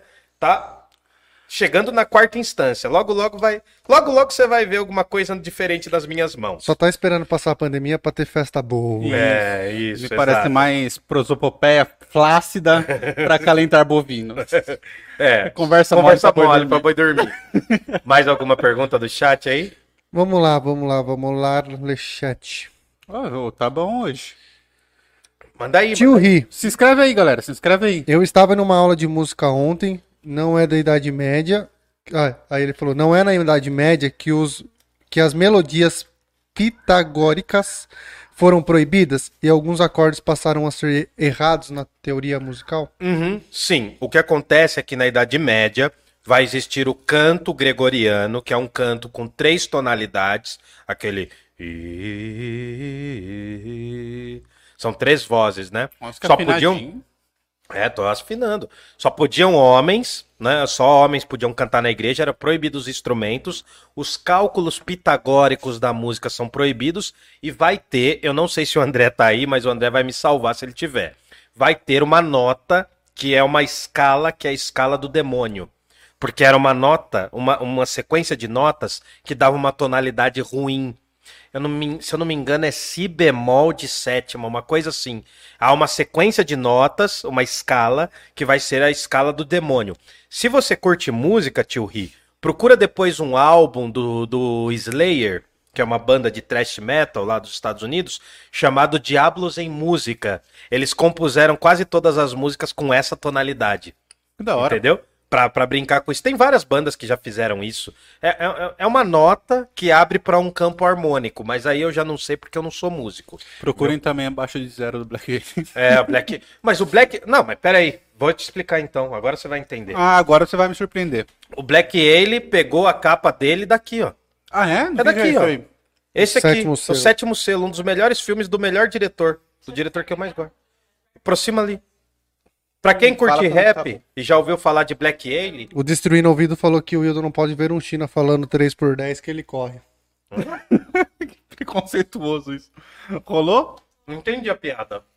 Que você não pode ver um China falando 3x10 que você corre comprar. 3 DVD por 10. Ah, sim. Quem me dera se o DVD fosse barato, destruindo ouvidos. Aí Esse o tio ri. caros. mas por que, que o Black Alien pegou dessa capa? Porque essa capa, pega aí de novo, perdão. Essa capa é de um filme que fala sobre a Idade Média, e aqui é a representação da morte jogando xadrez com, a, com o cavaleiro. Mano, na É trajetória do Dr. Fausto tem isso, velho. Então, mas é daqui que veio. É, é- é nessa inspiração. Tem uma pintura da Idade Média que inspirou o Dr. Fausto e esse filme. Muito foda Tô te isso. falando, mano. Eu também sou cultura. e, e nesse dia, os caras convidam alguém da plateia pra jogar xadrez com a morte. Então, mano. e aí você podia chamar o cara que fez o teatro, o Alexandre, pra vir falar aqui. Cara, a gente quer fazer, mano. Tá. O que, que é isso? Acho que é um funk, Passou um funkão aí. funk lá fora. E aí, Lá mais rua? alguma pergunta? Playboyzada tá solta na 9 de julho. Segura, acabou Tio o Covid. tio Ri. Hum. Eu amo Akira Kuro- Kurosawa. Isso. Ele usava planos, lo- Planos sequências longos. planos longos e também usava o clima para retratar emoções. E a iluminação. Ren- Kurosawa é E Heshon Hashimoon e Ren, sonho e Hashimoon. levaram três anos para ser filmados para bater a chuva, sol e luminosidade correta. Ô, tio Ri, legal, eu não sei se você tem essa plataforma, eu vou fazer uma propaganda mesmo, ela não pagando nem um centavo. Procura o Cine Petra Belas Artes à la carte. Em qual plataforma? Cine, essa é a plataforma. Nossa Não, senhora. que não, chama, não, chama Belas Artes à la carte. Mas pra ele achar, Cine Petra Belas à la carte. Procura isso. E faz e depois você me chama lá no Zap que você já me adicionou hoje, a gente troca ideia sobre isso aí. Tá, É. o tio Ri mandou aqui. É exatamente nessa época, século 2 antes de Cristo, que é que é retratado na Austrália o primeiro Multromé Não, aí também não, filho. Aí você já matou a gente. harpa de boca. Uhum. Eu acho que eu falei errado o nome do instrumento. Mas tudo Quer bem. que eu leia? Harpa de boca. Mas era considerado instrumento de plebeu e foi removido das orquestras. Sim, então, muitos instrumentos não europeus eram proibidos no mundo europeu. Porque vai surgir a or- orquestra, mas a gente vai chegar lá também. Pode ir, manda aí, manda bala. Sônia Campos, eu sou crismada e fiz a primeira Eucaristia. Uhum. Aí o Destruindo Ouvidos mandou aqui, ó. Eu sou crismado e servi na igreja durante cinco anos. Olha que bonitinho. Qual a sua opinião sobre os conceitos de servidão católica nos dias de hoje? Não Hildon. Não funciona. Pergunta só pra você, filho. Não funciona. Simples assim. Porque o cristianismo católico ele está ancorado nas teorias do início da Idade Média. Muitas dessas teorias não servem para a gente explicar o mundo hoje. Simples assim. Assim como Platão não serve para a gente explicar o mundo hoje também. Então, a maior parte, não é nada contra os cristãos, pelo contrário, mas a maior parte, muito embora tenha temas importantes do, do cristianismo, mas a maior parte do cristianismo não dá conta de explicar o mundo atual. Só que o cristianismo foi extremamente revolucionário para a gente entender o mundo atual. E é isso que eu quero explicar. Mais alguma dúvida aí? Hipátia Hipátia de Alexandria, isso. é minha segunda filosofia preferida. A Certo. primeira é a hipa- hiparquia. Sim, sim, sim. mulher, boa. mulher de Crates, o discípulo do Diógenes. Quem mandou Isso, exato. É o Dojas. Dojas. Boa. Aí o YouTube falou, o, o YouTube, né? É muito o engraçado. é. YouTube, o YouTube. YouTube, né? Sim. Will. You, né? Uhum. Will. Will, William. O YouTube. Will, William Tube. William Tube. Passando para deixar aquele salve do Pod Albino. Oi, Salve, viu só? Já falei dos albinos aqui, mano. Aí a Isaura falou assim, boa noite, meninos. Boa noite. vó. Aí o, Oi, vó. a Elizabeth mandou aqui, é o único planeta habitável. Provavelmente a Terra seja. O que, que foi? É. Não. É. Provavelmente eu acho que o planeta Terra é o único habitável. O Space Today fala disso, você viu? Aí a mano? galera tava aqui, ó, patrão, patrocínio, patrocínio, patro... patriarcado. Patroquia. Patrão, pa- patrão também, né, Patriarca. cara? Vem, vem. Pátria, patriotismo, vem tudo daí de pater. Bom, ô tio Rio, pega leve com nós, vai. Lembra que o Nicolas fazia isso antes? Verdade, mano. Nicolas. Nicolas sumiu, tá namorando agora, né? Ixi. Aí deixa de fazer as perguntas. Vou começar, vou passar meu WhatsApp pra você, você mandar áudio só do play, só porque... Verdade. Bom, aí tem aqui, ó. é, Qual é o, o, o Jogas mandou Dojas. aqui, Dojas. Qual filósofo da Idade Média preferido de vocês? Por quê? Pô, cara, ainda é cedo Eu de tô pra aprender. Eu tô também Ainda é pra cedo. aprender. Calma que ainda é cedo, a gente nem chegou nos caras, assim, É. né? Tem, a, tem uma cantora, uma, uma das poucas mulheres que puderam estudar. Eu gosto do Santo Abelardo, mas depois eu explico por quê. Ele acabou se apaixonando por uma aluna. Mas essa pergunta a gente pode responder no resumo final, É, não, não, porque mas daí é, a gente aprendeu sobre. o- um que eu, go eu gosto muito dos filósofos da Idade Média, mas eu conheço pouco, então a gente vai percorrer esses caras. Ainda é cedo para responder essa O pergunta. Gerson Costa fez uma pergunta legal. Hum. É verdade que Jesus histórico era negro? Cara, é com certeza o Jesus histórico não era branco. É isso que eu posso afirmar. De olho lá, Não, claro. porque não tem. ah, Essa representação de um Jesus branco e de olho claro tem muito a ver com o fato de que a Europa se cristianizou. E aí a Europa, pô, pensa bem, quase todo mundo é. Loiro né, hoje, pelo menos desde o século XIII, vai, a gente pode dizer que a maior parte são de homens, homens e mulheres brancos, né? Aquele estilo caucasiano no sul da Europa. Então o que acontece? É bem provável que Jesus estava muito mais próximo de um Bob Marley do que, sei lá, de uma. Eu vou usar uma moça que eu também acho bonita, Scarlett Johansson. Né? É, ele tá muito mais próximo de uma pessoa negra com traços. ah, Pela região indo-europeus, nasceu, né? isso. É porque não tem como, cara. Você pega o povo judeu, o povo judeu não é loiro de olho azul. E vamos supor que naquela época, cara, eram, eram- os povos eram ainda mais resumidos. Então, essa coisa do Jesus europeu, de olhos azuis, olhos claros, é pra agradar quem acha que é descendente de italiano hoje, mano. Aham. Que é a maioria de Jundiaí, né? Cara, é a maioria de jundiaiense, o, o mas pior é ver nego se achando por ser descendente de, de italiano, Cara, descendente de europeu. esse é um Mano, dos te- bosta. Mano, esse é um dos temas que eu mais treto aqui nessa cidade, mano. A galera consegue comemorar os imigrantes italianos, mas não sabe nada dos povos indígenas e dos povos africanos. Não, não, Não. Tá, tá bem longe, tá bem longe. Você tá mais. Hã? Não, estamos todos longe, estamos longe. Mais Bom, alguma pergunta? Jesus, Boa ele pergunta, ser Gerson. meio árabe, assim, né? É, mano, Jesus era um turcão louco, velho. Nada contra os turcos, amo a comida O Doidas turca, falou que Jesus era albino. Oh, Não, não. não. Sabia que. Não, mas tinha uma profecia de um povo na América da vinda de um- uma divindade albina. Ó, A gente vai chegar tinha lá. chifres É, vermelhos? não, mais ou menos, mais ou menos. Bom, mais aí- ou menos, mais Só menos. finalizar aqui, a Elizabeth. Oi, Elizabeth. é, desculpa, a Elisete. Oi, Elisete. Oi, pessoal, boa noite.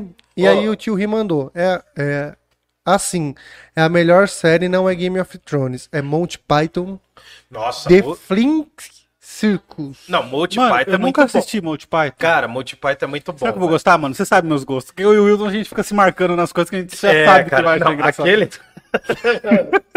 aquele dos caras... A gente só tá falando bosta. A gente, não- a gente vai ter que fazer outro episódio pra falar das coisas aqui. Hã? O que, que foi? Não, mas- não, o que, que é isso? Não, mas o...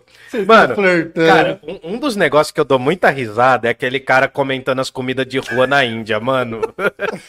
o cara fala assim, que que é isso, mofinho? Que que é isso, mano? Aquele cara... E o campeonato de tapa na campeonato de tapa na cara é muito bom. Mano, o, o- o mundo hoje, mano, hoje, hoje em dia, o mundo como tá. A galera tá fazendo campeonato de tapa na cara. Você acha que o ser humano vai chegar em algum você lugar, viu que mano? eu te marquei hoje no das minas? Eu vi. Mas as minas foi fraco. O que você me marcou, mano? Teve, mano, teve um dos caras, mano, que o cara dá uma. O cara vira uma beiçada no o maluco. Apaga o disjuntor, velho. Aquele maluco que é com o olhinho pintado. É, ele- eu acho que ele é albino, mano. Se você olhar Pô, bem, ele, ele é, é. muito branco. Eu acho que ele é albino também, velho. Que- é que não dá pra perceber porque ele é russo, mas você vê É. que ele, eu acho que ele é albino, mano. Deve ser. Cara, o cara levou uma, uma beiçada, mano. Que, o cara, mano. Tocou até a música de reiniciar. né? Nossa. Tum. não, ali, mano, foi forte. Mas, mano, dá, dá pra ver, porque ele é baixinho, meio Pô, magrelo. mas assim. também, mano, não e tem. ele vai com, com o Dimitri lá, né, mano? Com o gordinho. Nossa, mano, aquele O único que peitou o Dimitri foi o brasileiro lá. Foi o né? brasileiro foi que deu que empate. derrubou o cara. Não, deu Não, empate. deu empate. Mano. Foi o, primo, foi o único também.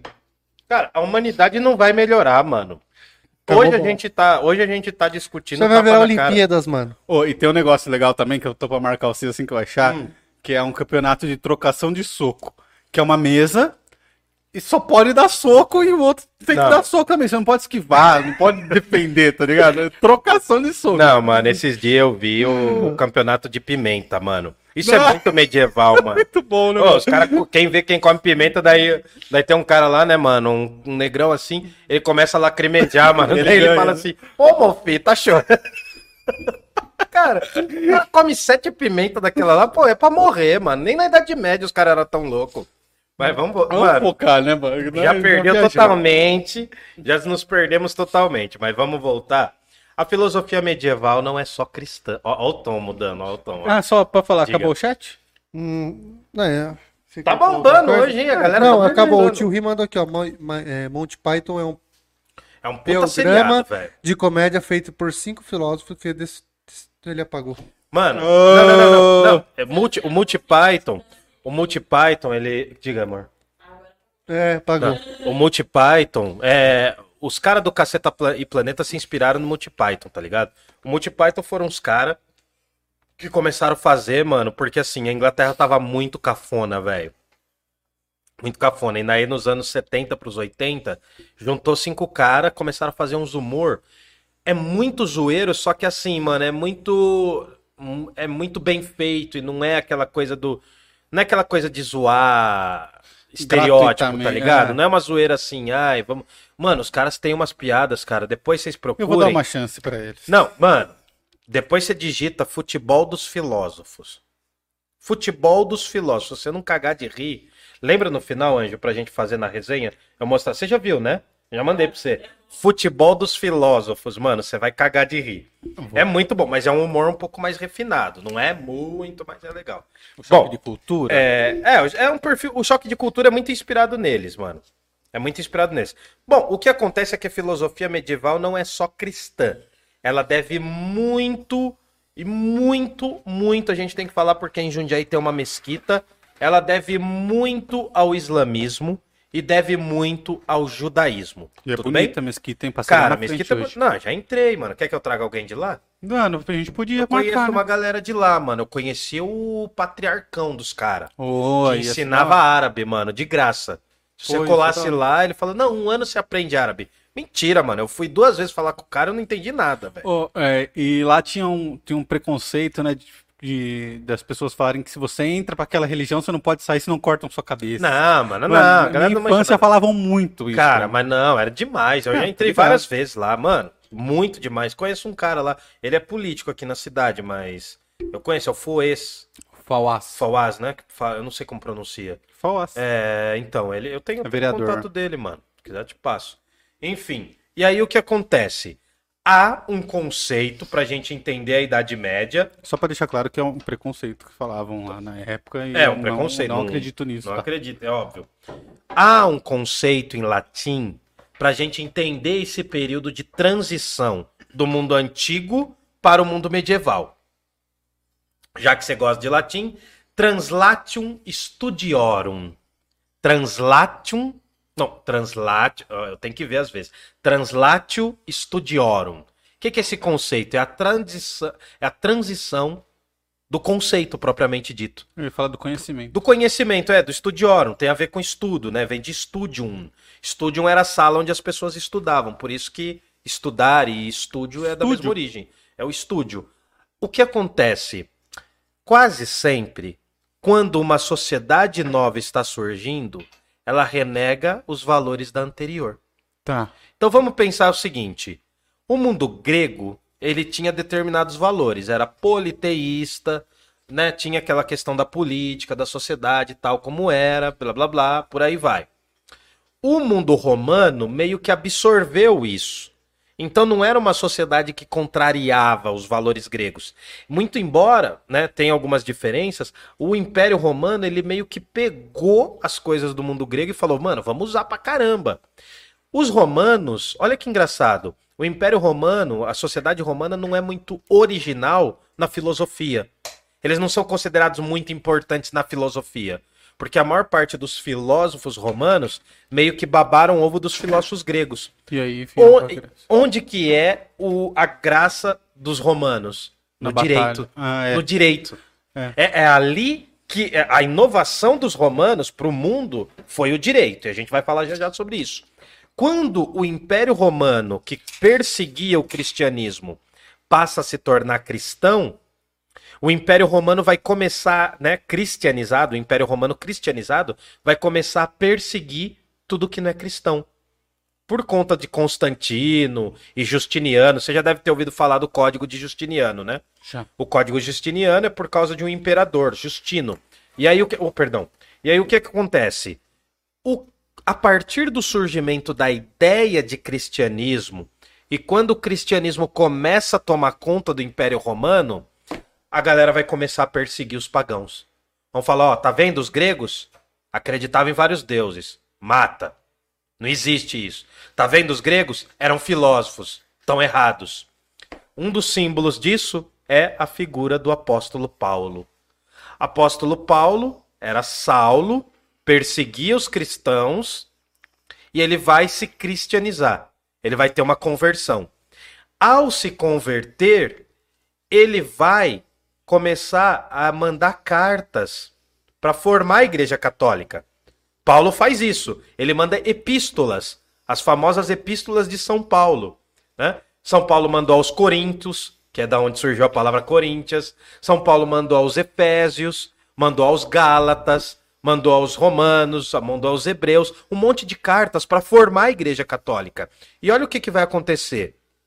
Quando o Paulo manda a carta, uma das coisas que ele vai fazer é ir visitar algumas regiões. E ele chega em Atenas. E lá ele chega em Atenas e fala assim: Ô galera, já passado muitos séculos do, do, muito tempo do Platão e do Sócrates. Uhum. Ô galera, chega aí que eu quero trocar uma ideia com vocês. Chega pros gregos lá, os greguinhos tudo lá de com a roupinha que eu venho, às vezes de Uhum. Sócrates, os gregos assim, fala, fala, o que que tá acontecendo? Aí o, o, o Paulo fala assim, só existe um Deus. O grego fala, ah, mano, o que que você tá falando, bicho? Tá na meia? Você, comeu lixo, filho. Você fumou um beck, mano. Que só existe um Deus, existe muitos. Existem centenas de milhares. Aliás, olha os gregos respondendo Paulo. Aliás, se tiver um Deus que a gente não conhece, a gente tem a estátua do Deus desconhecido. O Pode Paulo trazer. fala. Paulo fala: "Não, mano.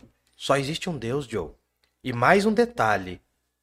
Esse Deus vai ressuscitar as pessoas. Os gregos falam, Ê, mano, o que que você. Ô, que que você fumou tava estragado, filho. Por quê? Os gregos jamais conceberiam que a matéria, o corpo físico, fosse importante numa religião ao ponto dele ressuscitar. Para os gregos isso não fazia sentido.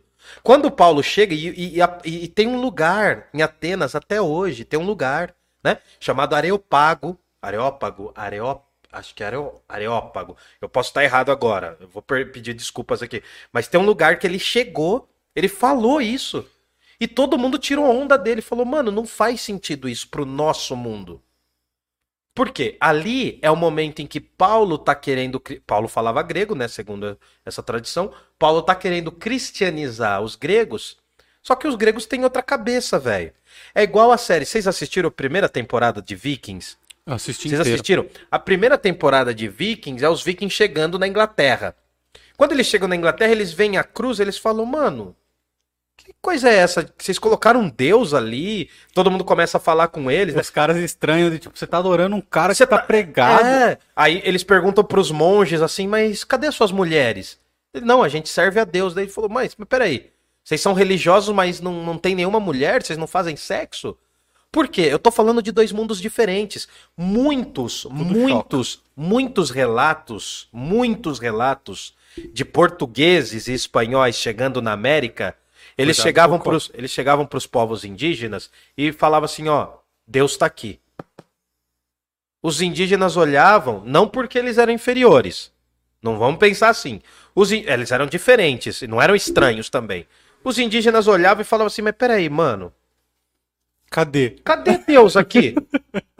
Cadê Deus aqui? Eles batiam. Eles batiam na Bíblia para ver se, se falava. Ele os, os povos indígenas falavam assim: Meu, seu Deus não fala. Seu Deus não conversa com você. Quando eu vou até o pajé ou ao xamã, Eles me respondem. eles me respondem. O seu Deus não me responde. Só para vocês entenderem a lógica da coisa. São dois mundos totalmente diferentes. A gente só conseguiria fazer algo semelhante hoje em dia. Eu vou viajar aqui, mas vocês vão entender. Se os extraterrestres chegassem aqui, quantos sentidos a gente tem? Sim. Uma pessoa normal tem cinco sentidos: visão, audição, paladar, tato e olfato. Tem gente que tem o sexto. É, não, mas enfim, cinco sentidos, né? Como que eu conheço essa cerve... eh, esse Danone, esse Danone, né? Paladar, Cheiro. olfato, A visão, né? Tato, ó, tá molhadinho, geladinho. Se chegar um extraterrestre aqui ele fala assim: Eu tenho 10 sentidos. Eu consigo perceber que essa cerveja tem um negócio tal. Você fala, mano, eu não tô vendo. Dele, mas eu tenho 10 sentidos e tô vendo. São dois pensamentos totalmente diferentes que se se chocam. Acho que um exemplo legal, por exemplo, acho que tem peixes que têm um sentido diferente do nosso, né? Não, a- as, as morcegos. moscas, as moscas conseguem ver infraver, é, ultravioleta? Ultravioleta. As moscas conseguem ver ultravioleta. Dizem, né, que as moscas conseguem captar ondas de, de cores que a gente não capta. Aliás, por exemplo, cê- bem básico, né? A gente tá querendo trazer um instrutor de cães aqui. Uhum. Por exemplo, como que o instrutor de cães faz o cão parar? Não tem um apito que a gente não ouve o barulho? Tem. Vocês já viram isso? Tem um apito que ele faz assim, ó. Ninguém ouve o barulho, só que o cão fica com o ouvido em pé. Porque a frequência de som ali é É. diferente da nossa. A gente aguenta, se eu não me engano, de 30 decibéis a 120.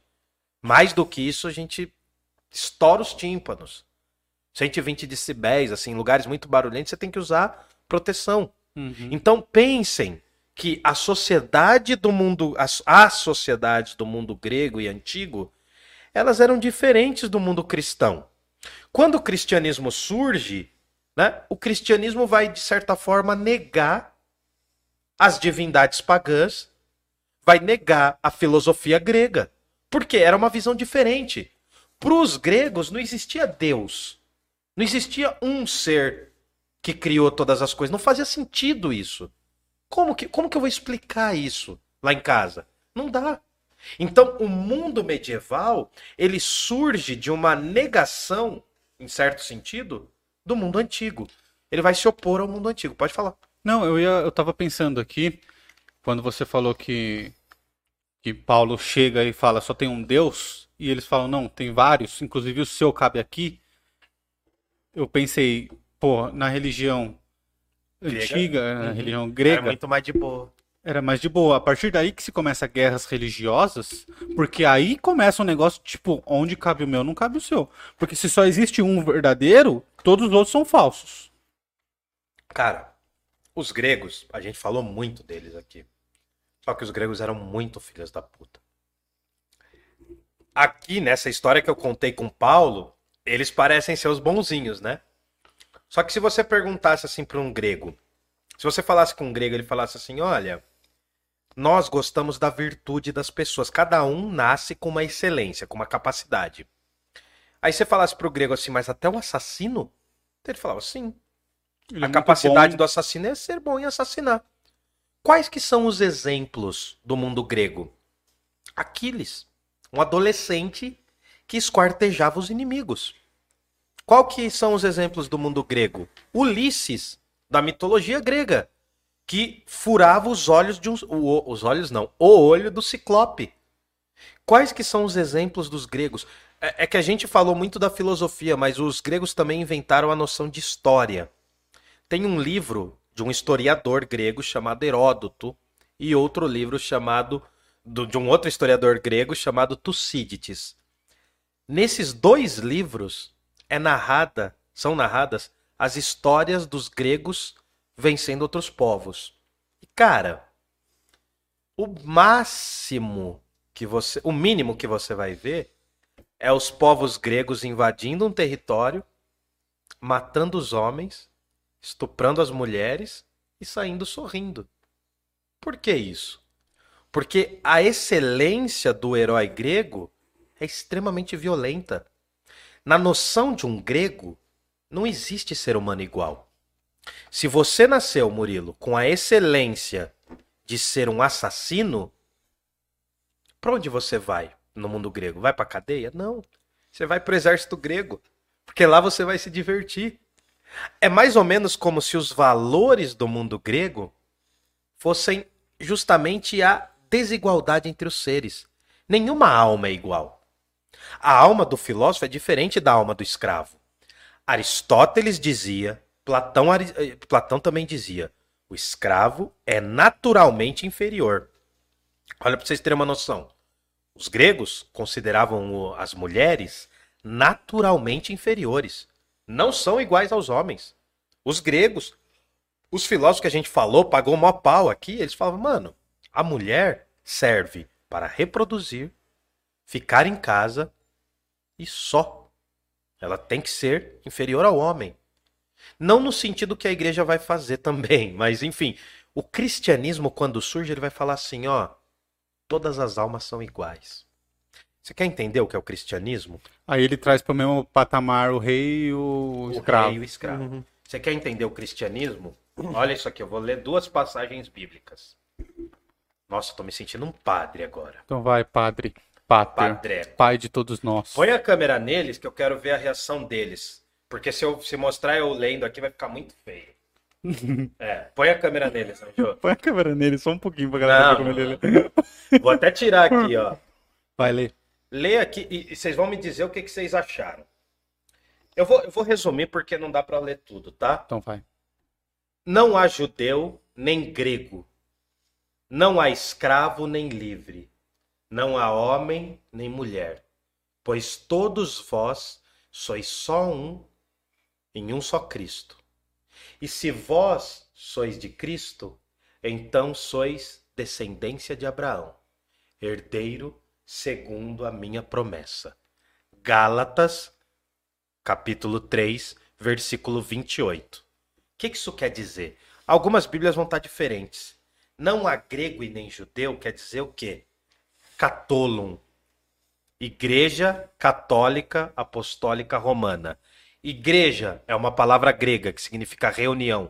Vem de eclésias. É por isso que tem um livro na Bíblia chamado Eclesiastes. Hum, Católum vem de católico, né? Católico vem de católum, melhor dizendo, que significa universal, para todos. É uma reunião universal.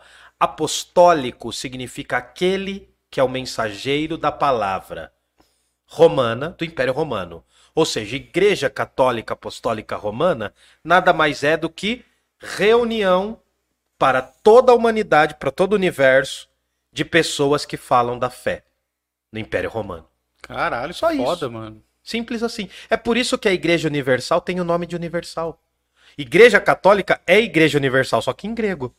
Ah, Melhor, né? É mais difícil de entender. Mas a Igreja Universal, todas as igrejas, você já percebeu que todas as igrejas protestantes, quase todas, elas são igrejas mundial, igreja universal, Sim. igreja é, internacional. Por quê? Porque a noção. Essa ideia de, Isso. Dá essa ideia de de do todo. universalidade. Universalidade. Exatamente. Ideia do Por quê? Antes a noção era de que o mundo era desigual. A minha alma, Fabrício, é diferente da sua. Vamos supor, né? E em um determinado momento no mundo grego, ser guerreiro era muito melhor do que ser filósofo. Aliás, ser filósofo não era bosta quase nenhuma no mundo grego. Os caras eram importantes, mas era minoria. O importante era você ter bons guerreiros. Você é um ótimo guerreiro.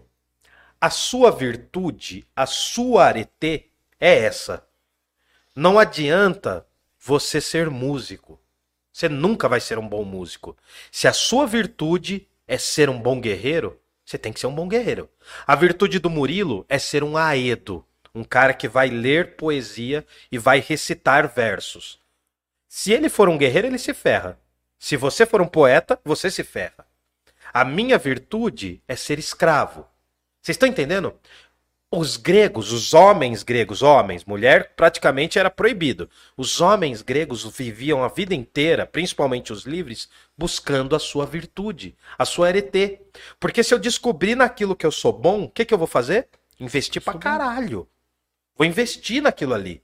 Até ser não um bom, ser o melhor, o excelente. O excelente. O homem que atingia as suas virtudes se tornava excelente. Agora, no mundo cristão vai surgir uma outra ideia.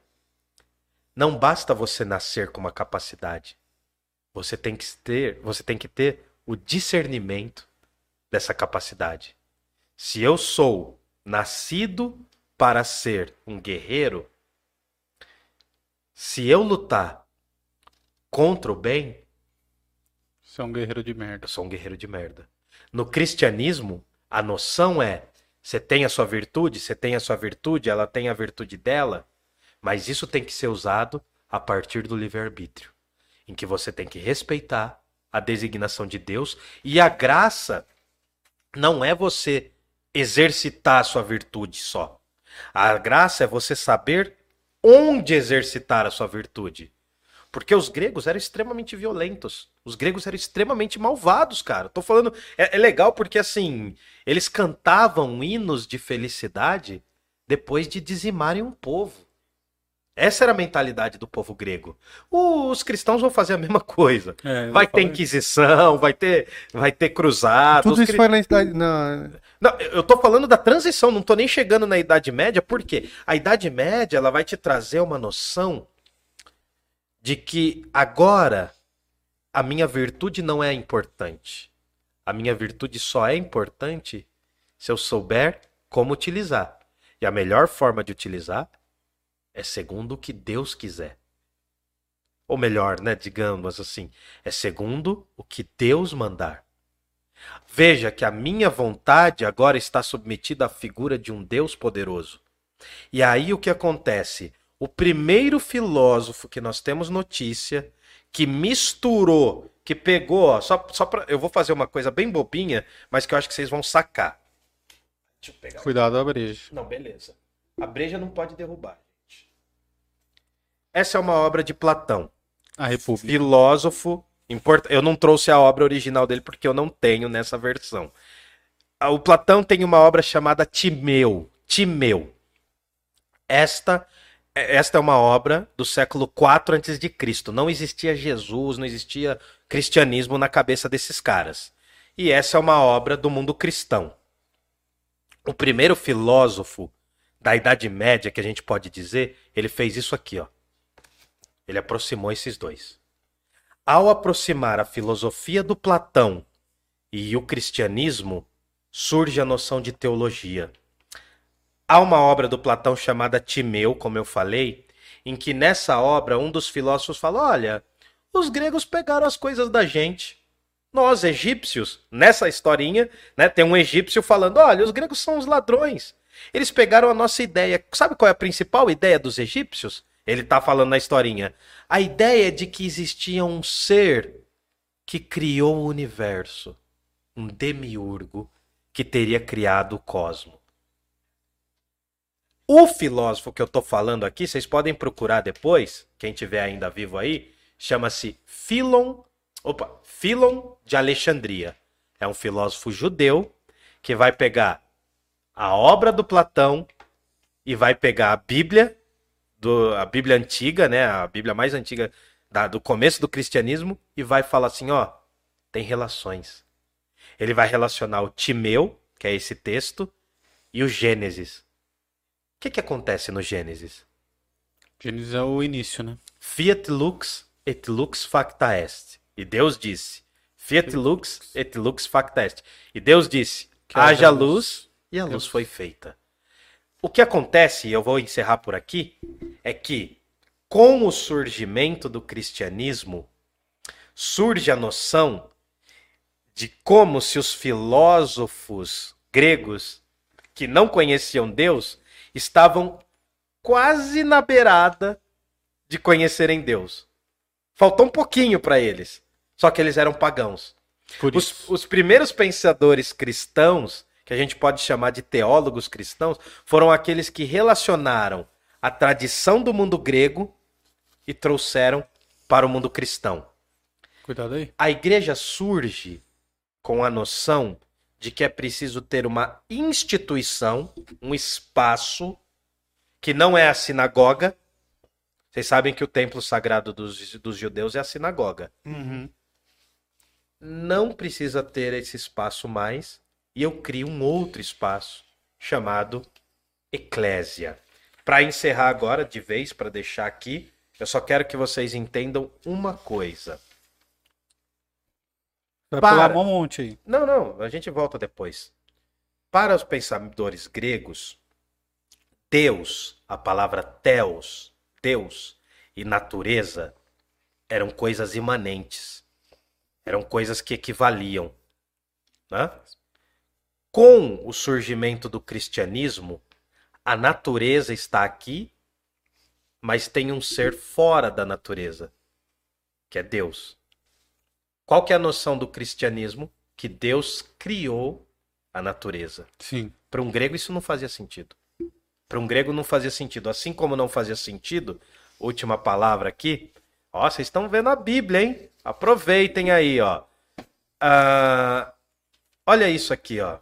Filma neles de novo. Filma neles de novo. Tira da minha cara. Tira da minha cara. Eu até, eu até risquei aqui, ó. Minha Mano. Bíblia é rabiscada. Dar uma observação? Faz. Tira o óculos pra ler, não é pra Porque pôr o óculos cego, mano. Eu sou cego, eu não enxergo porra nenhuma. O professor Clóvis de Barros Filho não falou que tá perdendo a visão? Ele falou que é certo que ele vai Então, é certo que ele vai fazer- perder a visão. Eu tenho pelo menos 70% de chance de entrar no time dele. Ah, é? No mínimo, 70%. Só que eu não sou famoso. Se tiver um corte. Nem ó, rico. Nem rico. Então, assim, Clóvis de Barros Filho, eu te entendo. Eu tenho uma doença que não é tão rara quanto a sua, mas é chamada de ceratocone. É uma deteriorização da minha córnea. Se eu não cuidar e não usar colírio, eu vou perder a visão do mesmo jeito. Só que não vai Você ser não famoso. tem transplante, coisa pra fazer? Tem transplante de córnea, mas tem uma coisa chamada grana. Grana? é. Ah, mas, Mas o cara paga. É possível, não, é possível, é possível, mas tem um estágio em que a córnea ainda pode ser transplantada. Depois disso, não mais. E quanto tempo você tem pra transplantar? Aí é uma outra história. Vamos pra Bíblia. Ah, filma neles, não filma em mim, não. Evangelho. Ó, já que vocês falam de Bíblia e tal, né? Porque o que mais tem no mundo é cristão que não lê Bíblia. Evangelho segundo João, o início, o prólogo, o começo. No princípio. Todo mundo já ouviu essa. Eu ia falar em latim, mas deixa pra lá. No princípio era o Verbo, e o Verbo estava com Deus, e o Verbo era Deus. No princípio ele estava com Deus. Tudo foi feito por meio dele. E sem ele, nada foi feito. O que foi feito nele era a vida, e a vida era a luz dos homens, e a luz brilha nas trevas, mas as trevas não são, não a apoderam. Houve um homem enviado por Deus. Seu nome era João. Este veio como testemunho, para dar testemunho da luz, a fim de que todos cresçam por meio dele. Ele não era a luz, mas veio para dar testemunho da luz. Saiu aí? Sim. Ou ficou uma porcaria? Ah, tá. No princípio era verbo e o verbo era com Deus. É o seguinte: verbo tá em V maiúsculo, vocês podem ver. Verbo é a palavra em latim que equivale Verdade. à palavra logos, que está escrita aí também. Logos em grego significa razão. Verbo em latim significa palavra e razão também. O que que acontece? Ah, obrigado. O Novo Testamento, principalmente o de João, o Evangelho de João, é uma cópia não descarada, mas muito bem feita, dos estoicos. É uma cópia dos estoicos, do que os estoicos pensavam. Mas o que que acontece? Com o cristianismo, três grandes revoluções são feitas. A primeira, Deus não está na natureza. Deus se torna uma figura transcendente, acima da natureza. Por quê? Porque ele criou a natureza. A natureza é criação dele. né? Melhor dizendo, o ser humano é criação dele e, ah, e a natureza é criatura dele. Então Deus está fora da natureza. Segunda grande mudança, já que Deus criou todas as coisas, essa é a primeira mudança, Deus criou todos os seres humanos iguais. Todas as almas são iguais. Perante a Deus, não há quem seja rei e não vá ser julgado lá no mundo dos mortos. Não há quem seja mendigo e não vá ser julgado no mundo dos mortos. E a terceira grande revolução é que a nossa ideia de bárbaro no mundo cristão vai mudar. Mas isso eu falo semana que vem. Isso, nóis. mano. Nossa, foi muito foda hoje. Muito legal. É, tinha mais coisas, mas vamos, vamos parar por aqui, senão a galera vai Quanto morrer. tempo de live Alguém quer já? falar alguma 2 coisa? horas e 14. É, já Aí, estamos é. batendo.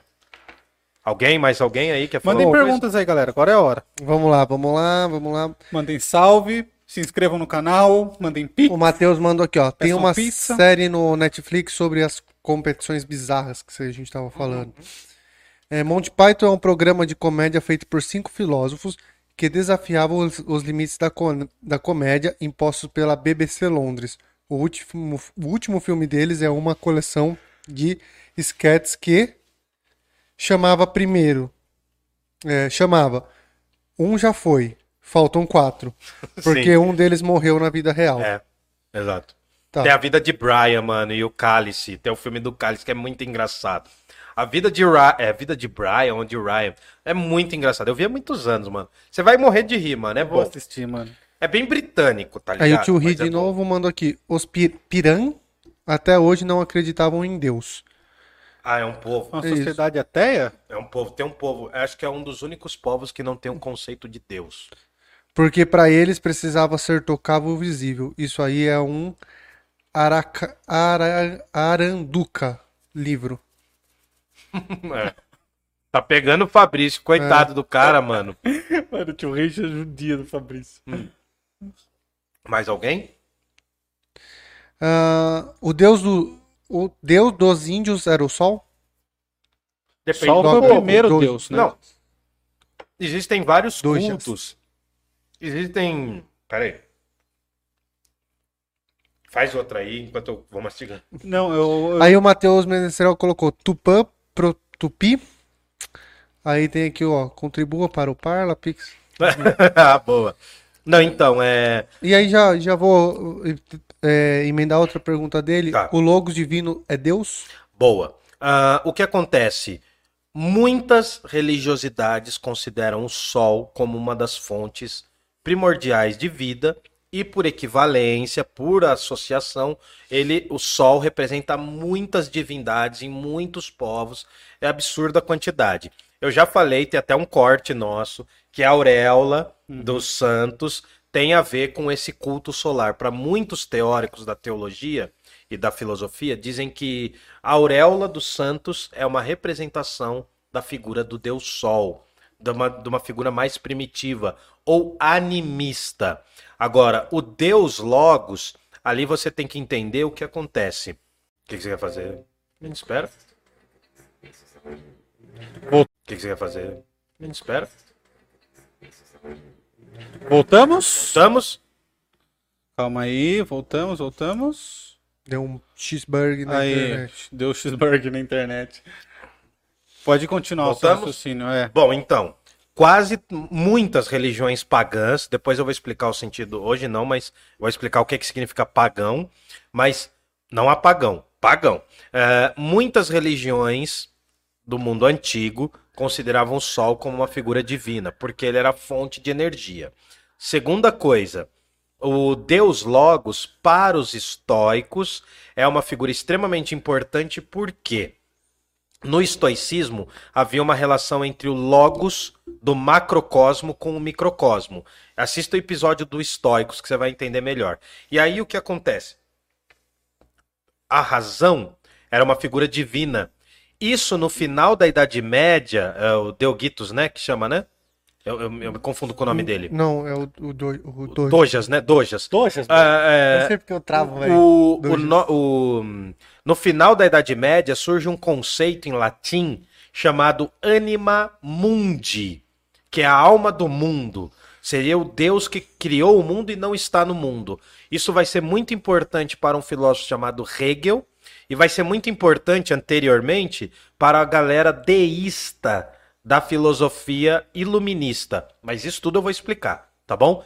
Anima mundi, procura isso que você vai entender. Bom, aí pra finalizar, o tio Ri mandou. Tupã era o raio, os deuses, os deuses indígenas Tupi-Guarani, Sim. que eu tenho estudado. São interpretações de fenômenos naturais. Como muitas religiões. Quaraci, Quaraci era o sol. Guaraci, sim. Quaraci, Sim, sim. Quaraci. Sol é a primeira, os primeiros registros Cara, de deuses é o Sol, né? Muitas divindades, cara. É, é assim, não tem nem como falar, mas principalmente para as culturas africanas e indígenas, muitas divindades estavam relacionadas às forças da natureza. Inclusive para os próprios gregos. É né? Você imagina também para um povo primitivo, quando ele vê uma bola no céu, e aí, tipo, quando ela chega, todas as outras bolas pequenininhas fogem dela, né? E aí ela ilumina tudo. E aí, quando ela vai embora, as outras que estavam com medo voltam, né? E ficam por ali. Aí, cara, é um, um deus, só eu, pode. acho, eu acho perfeita a sua reflexão, só com um problema. O conceito de primitivo. Ah, Porque... tá. Não, não, não, não, só para você entender. Não, mas, mas você não falou por mal, mas eu quero que as pessoas entendam que assim, o fato de existir a crença em um Deus só não é menos primitiva do que a crença em vários deuses. Sim. Tá? Então, assim, a gente vai tentar usar a Idade Média aqui para explicar que não existem povos inferiores e nem povos superiores. Não, mas é muito bom que você falou. O que eu quis dizer com primitivos Sim, sim. é tipo, cara, eles tinham Tem pouquíssimo estudo, conhecimento científico pra explicar as coisas, né? Sim. E a ciência vem matando deuses, né, cara? Vem matando deuses, mas criando outros, né? Hoje a gente acredita no valor nutricional na tabelinha ali. É que é uma forma de crença que a gente não questiona, Uhum. né? Mas assim, Não entendi. Ah, hoje a gente acredita, sem contestar, por exemplo, se eu falar aqui, ó, vou dar um exemplo. Nesse Danone tem sódio, não beba porque pode dar câncer. Mas Se eu isso tem colocar no- embasamento Não, pra não. não, falando isso. Tem embasamento, mas a gente também não questiona. A ciência, ela nasceu da necessidade da busca pela verdade das religiões. Só que hoje ela é quase uma verdade incontestável. É verdade. Talvez daqui 200 anos surja uma outra forma de saber que vai questionar o valor da ciência. Não quer dizer que ela não seja importante, entendeu? A ciência é extremamente Você importante. quer um exemplo? Tome vacina, por É saudável comer ovo? favor. Surgem teorias toda hora Todo sobre ano ovo. muda. Todo, Todo ano ano, muda. É sei. bom comer ovo, aí É. de repente não é mais. Tem, tem não é um mais. período que fala, não, coma ovo à vontade. Daí tem outro período. Um dos grandes mitos da ciência, porque a ciência também impõe alguns valores que a gente acaba não questionando. Por exemplo, você vê lá no, no Jornal Nacional, sempre aparece assim: Universidades de Massachusetts disseram, faça isso que faz bem. Aí todo mundo vai lá que nem manada e faz. O que eu tô querendo te dizer, Fabrício, é que assim, a ciência é importante, assim como o conhecimento das religiões. Só que ambas trabalham com uma forma de pensar o mundo que oprime as outras às vezes. Mas pelo amor de Deus, não peguem isso como um termo negacionista. É, Por favor, É tomem a vacina. diferença, a grande É. diferença é que a ciência, ela não muda o fato para para adaptar o seu É, discurso. é que ciência é verificável, religião não. Ela, ela pega o fato e muda o discurso. Sim, né? então, é, mas, Mas, o- a ciência já esteve errada por, muito, por muitas, a vezes. ciência já se equivocou também, mas assim, ah, por exemplo, a ciência dizia que só as mulheres podiam ser figuras histéricas. Só as mulheres sofriam de histeria, que é uma doença psíquica que afeta o corpo. O Freud começou acreditando nisso. Só que hoje a gente sabe que existem homens histéricos, graças ao que o Freud fez também. Falei em Freud, eu lembrei do, do foguete do Bezos. Ah, sim. o foguete do Bezos parece uma rola, né, velho? É mesmo? É, igual É um símbolo fálico, né? E aí, e aí a galera tava falando, cara, Floyd explica, é pra compensar alguma coisa É, essa porra, né? tá ligado? Ele não transa mais. não transa mais, tem que ir pro sei, espaço, mano, né? ele fez um pau gigante, mano. É. É, mas, mas muitos zoam, né? A Torre Eiffel, sabia? O pessoal zoa a Torre. Eiffel, fala que é um pau gigante porque os franceses são. Porque na Europa os franceses têm estatura menor. Hum. Eles são menores do que a maioria dos povos que estão do lado deles. Então a galera zoa que é para os franceses sentirem, se sentirem mais pausudos, que a a Torre Eiffel sim surgiu. Mas, mano, todo símbolo assim, as pirâmides também têm esse símbolo fálico. Ah, não, pensar. mas o foguete dele é igualzinho, velho. É um caralhão mesmo. É um, um poste assim com uma Com cabeçola. a cabeçona mano. de, É. de morango, assim. é Igualzinho. moranguete. Ah, entendi. É, mas aí vai ver desenho Só do faltou cara. pintar, né? Só faltou pintar, Pinta fazer com uma veia. Pinta com meu pinto. Pronto. É o fim da live. É o fim da live. Gente, mais alguma coisa? Se você Não, acredita, mandou aqui. Acabou. Se você acredita no que a gente faz, no nosso trampo, a gente tá toda semana aqui. Semana que vem a gente vai receber uma medalhista. Medalhista, A gente vai cara. receber uma medalhista pan-americana. Zenaide. A Zenaide. Pan-americana. Lembra música? Então, é, lembro. Você que gosta de corrida, velho, ela vai ensinar a gente a correr, porque a gente corre tudo errado, você sabia? Sim, sim, não, não. Ela vai ensinar a gente a ser menos gordinho. Então, assim, galera, terça que vem o Parla não para. Nós estamos trabalhando pra caramba. A gente tá, tá trabalhando para um baralho aqui. Então, fortaleça o nosso trampo. Se você vê valor naquilo que a gente tá fazendo, a gente zoa pra caramba. A gente só faz resenha, mas a gente chega no conteúdo. Semana que vem a gente continua falando de Idade Média. Eu vou começar a falar sobre a patrística de Santo Agostinho de Hipona. Ele foi tá o bom? primeiro filósofo da Idade Moderna? Não, não foi o Da- da- da Idade. Não, não foi o primeiro. Te- existiram outros, mas a gente vai focar principalmente nele porque ele é difícil. Eu gosto de gente difícil. E Tá? ele é. Santo Agostinho? Foda, né? Nossa, cara. A mãe dele foi canonizada, pra você ter uma ideia. Ele canonizado e a mãe dele, né? Santa Mônica. Ah, é? Santa Mônica. Tem uma cidade americana que chama Santa Tem Mônica. vários lugares, né? Por conta. Santa Mônica. Santa, acho que é Santa Mônica, posso estar errado, mas a gente vai falar dela também. Mas entendam o seguinte: a Idade Média não é o que vendem para você aí de forma fácil.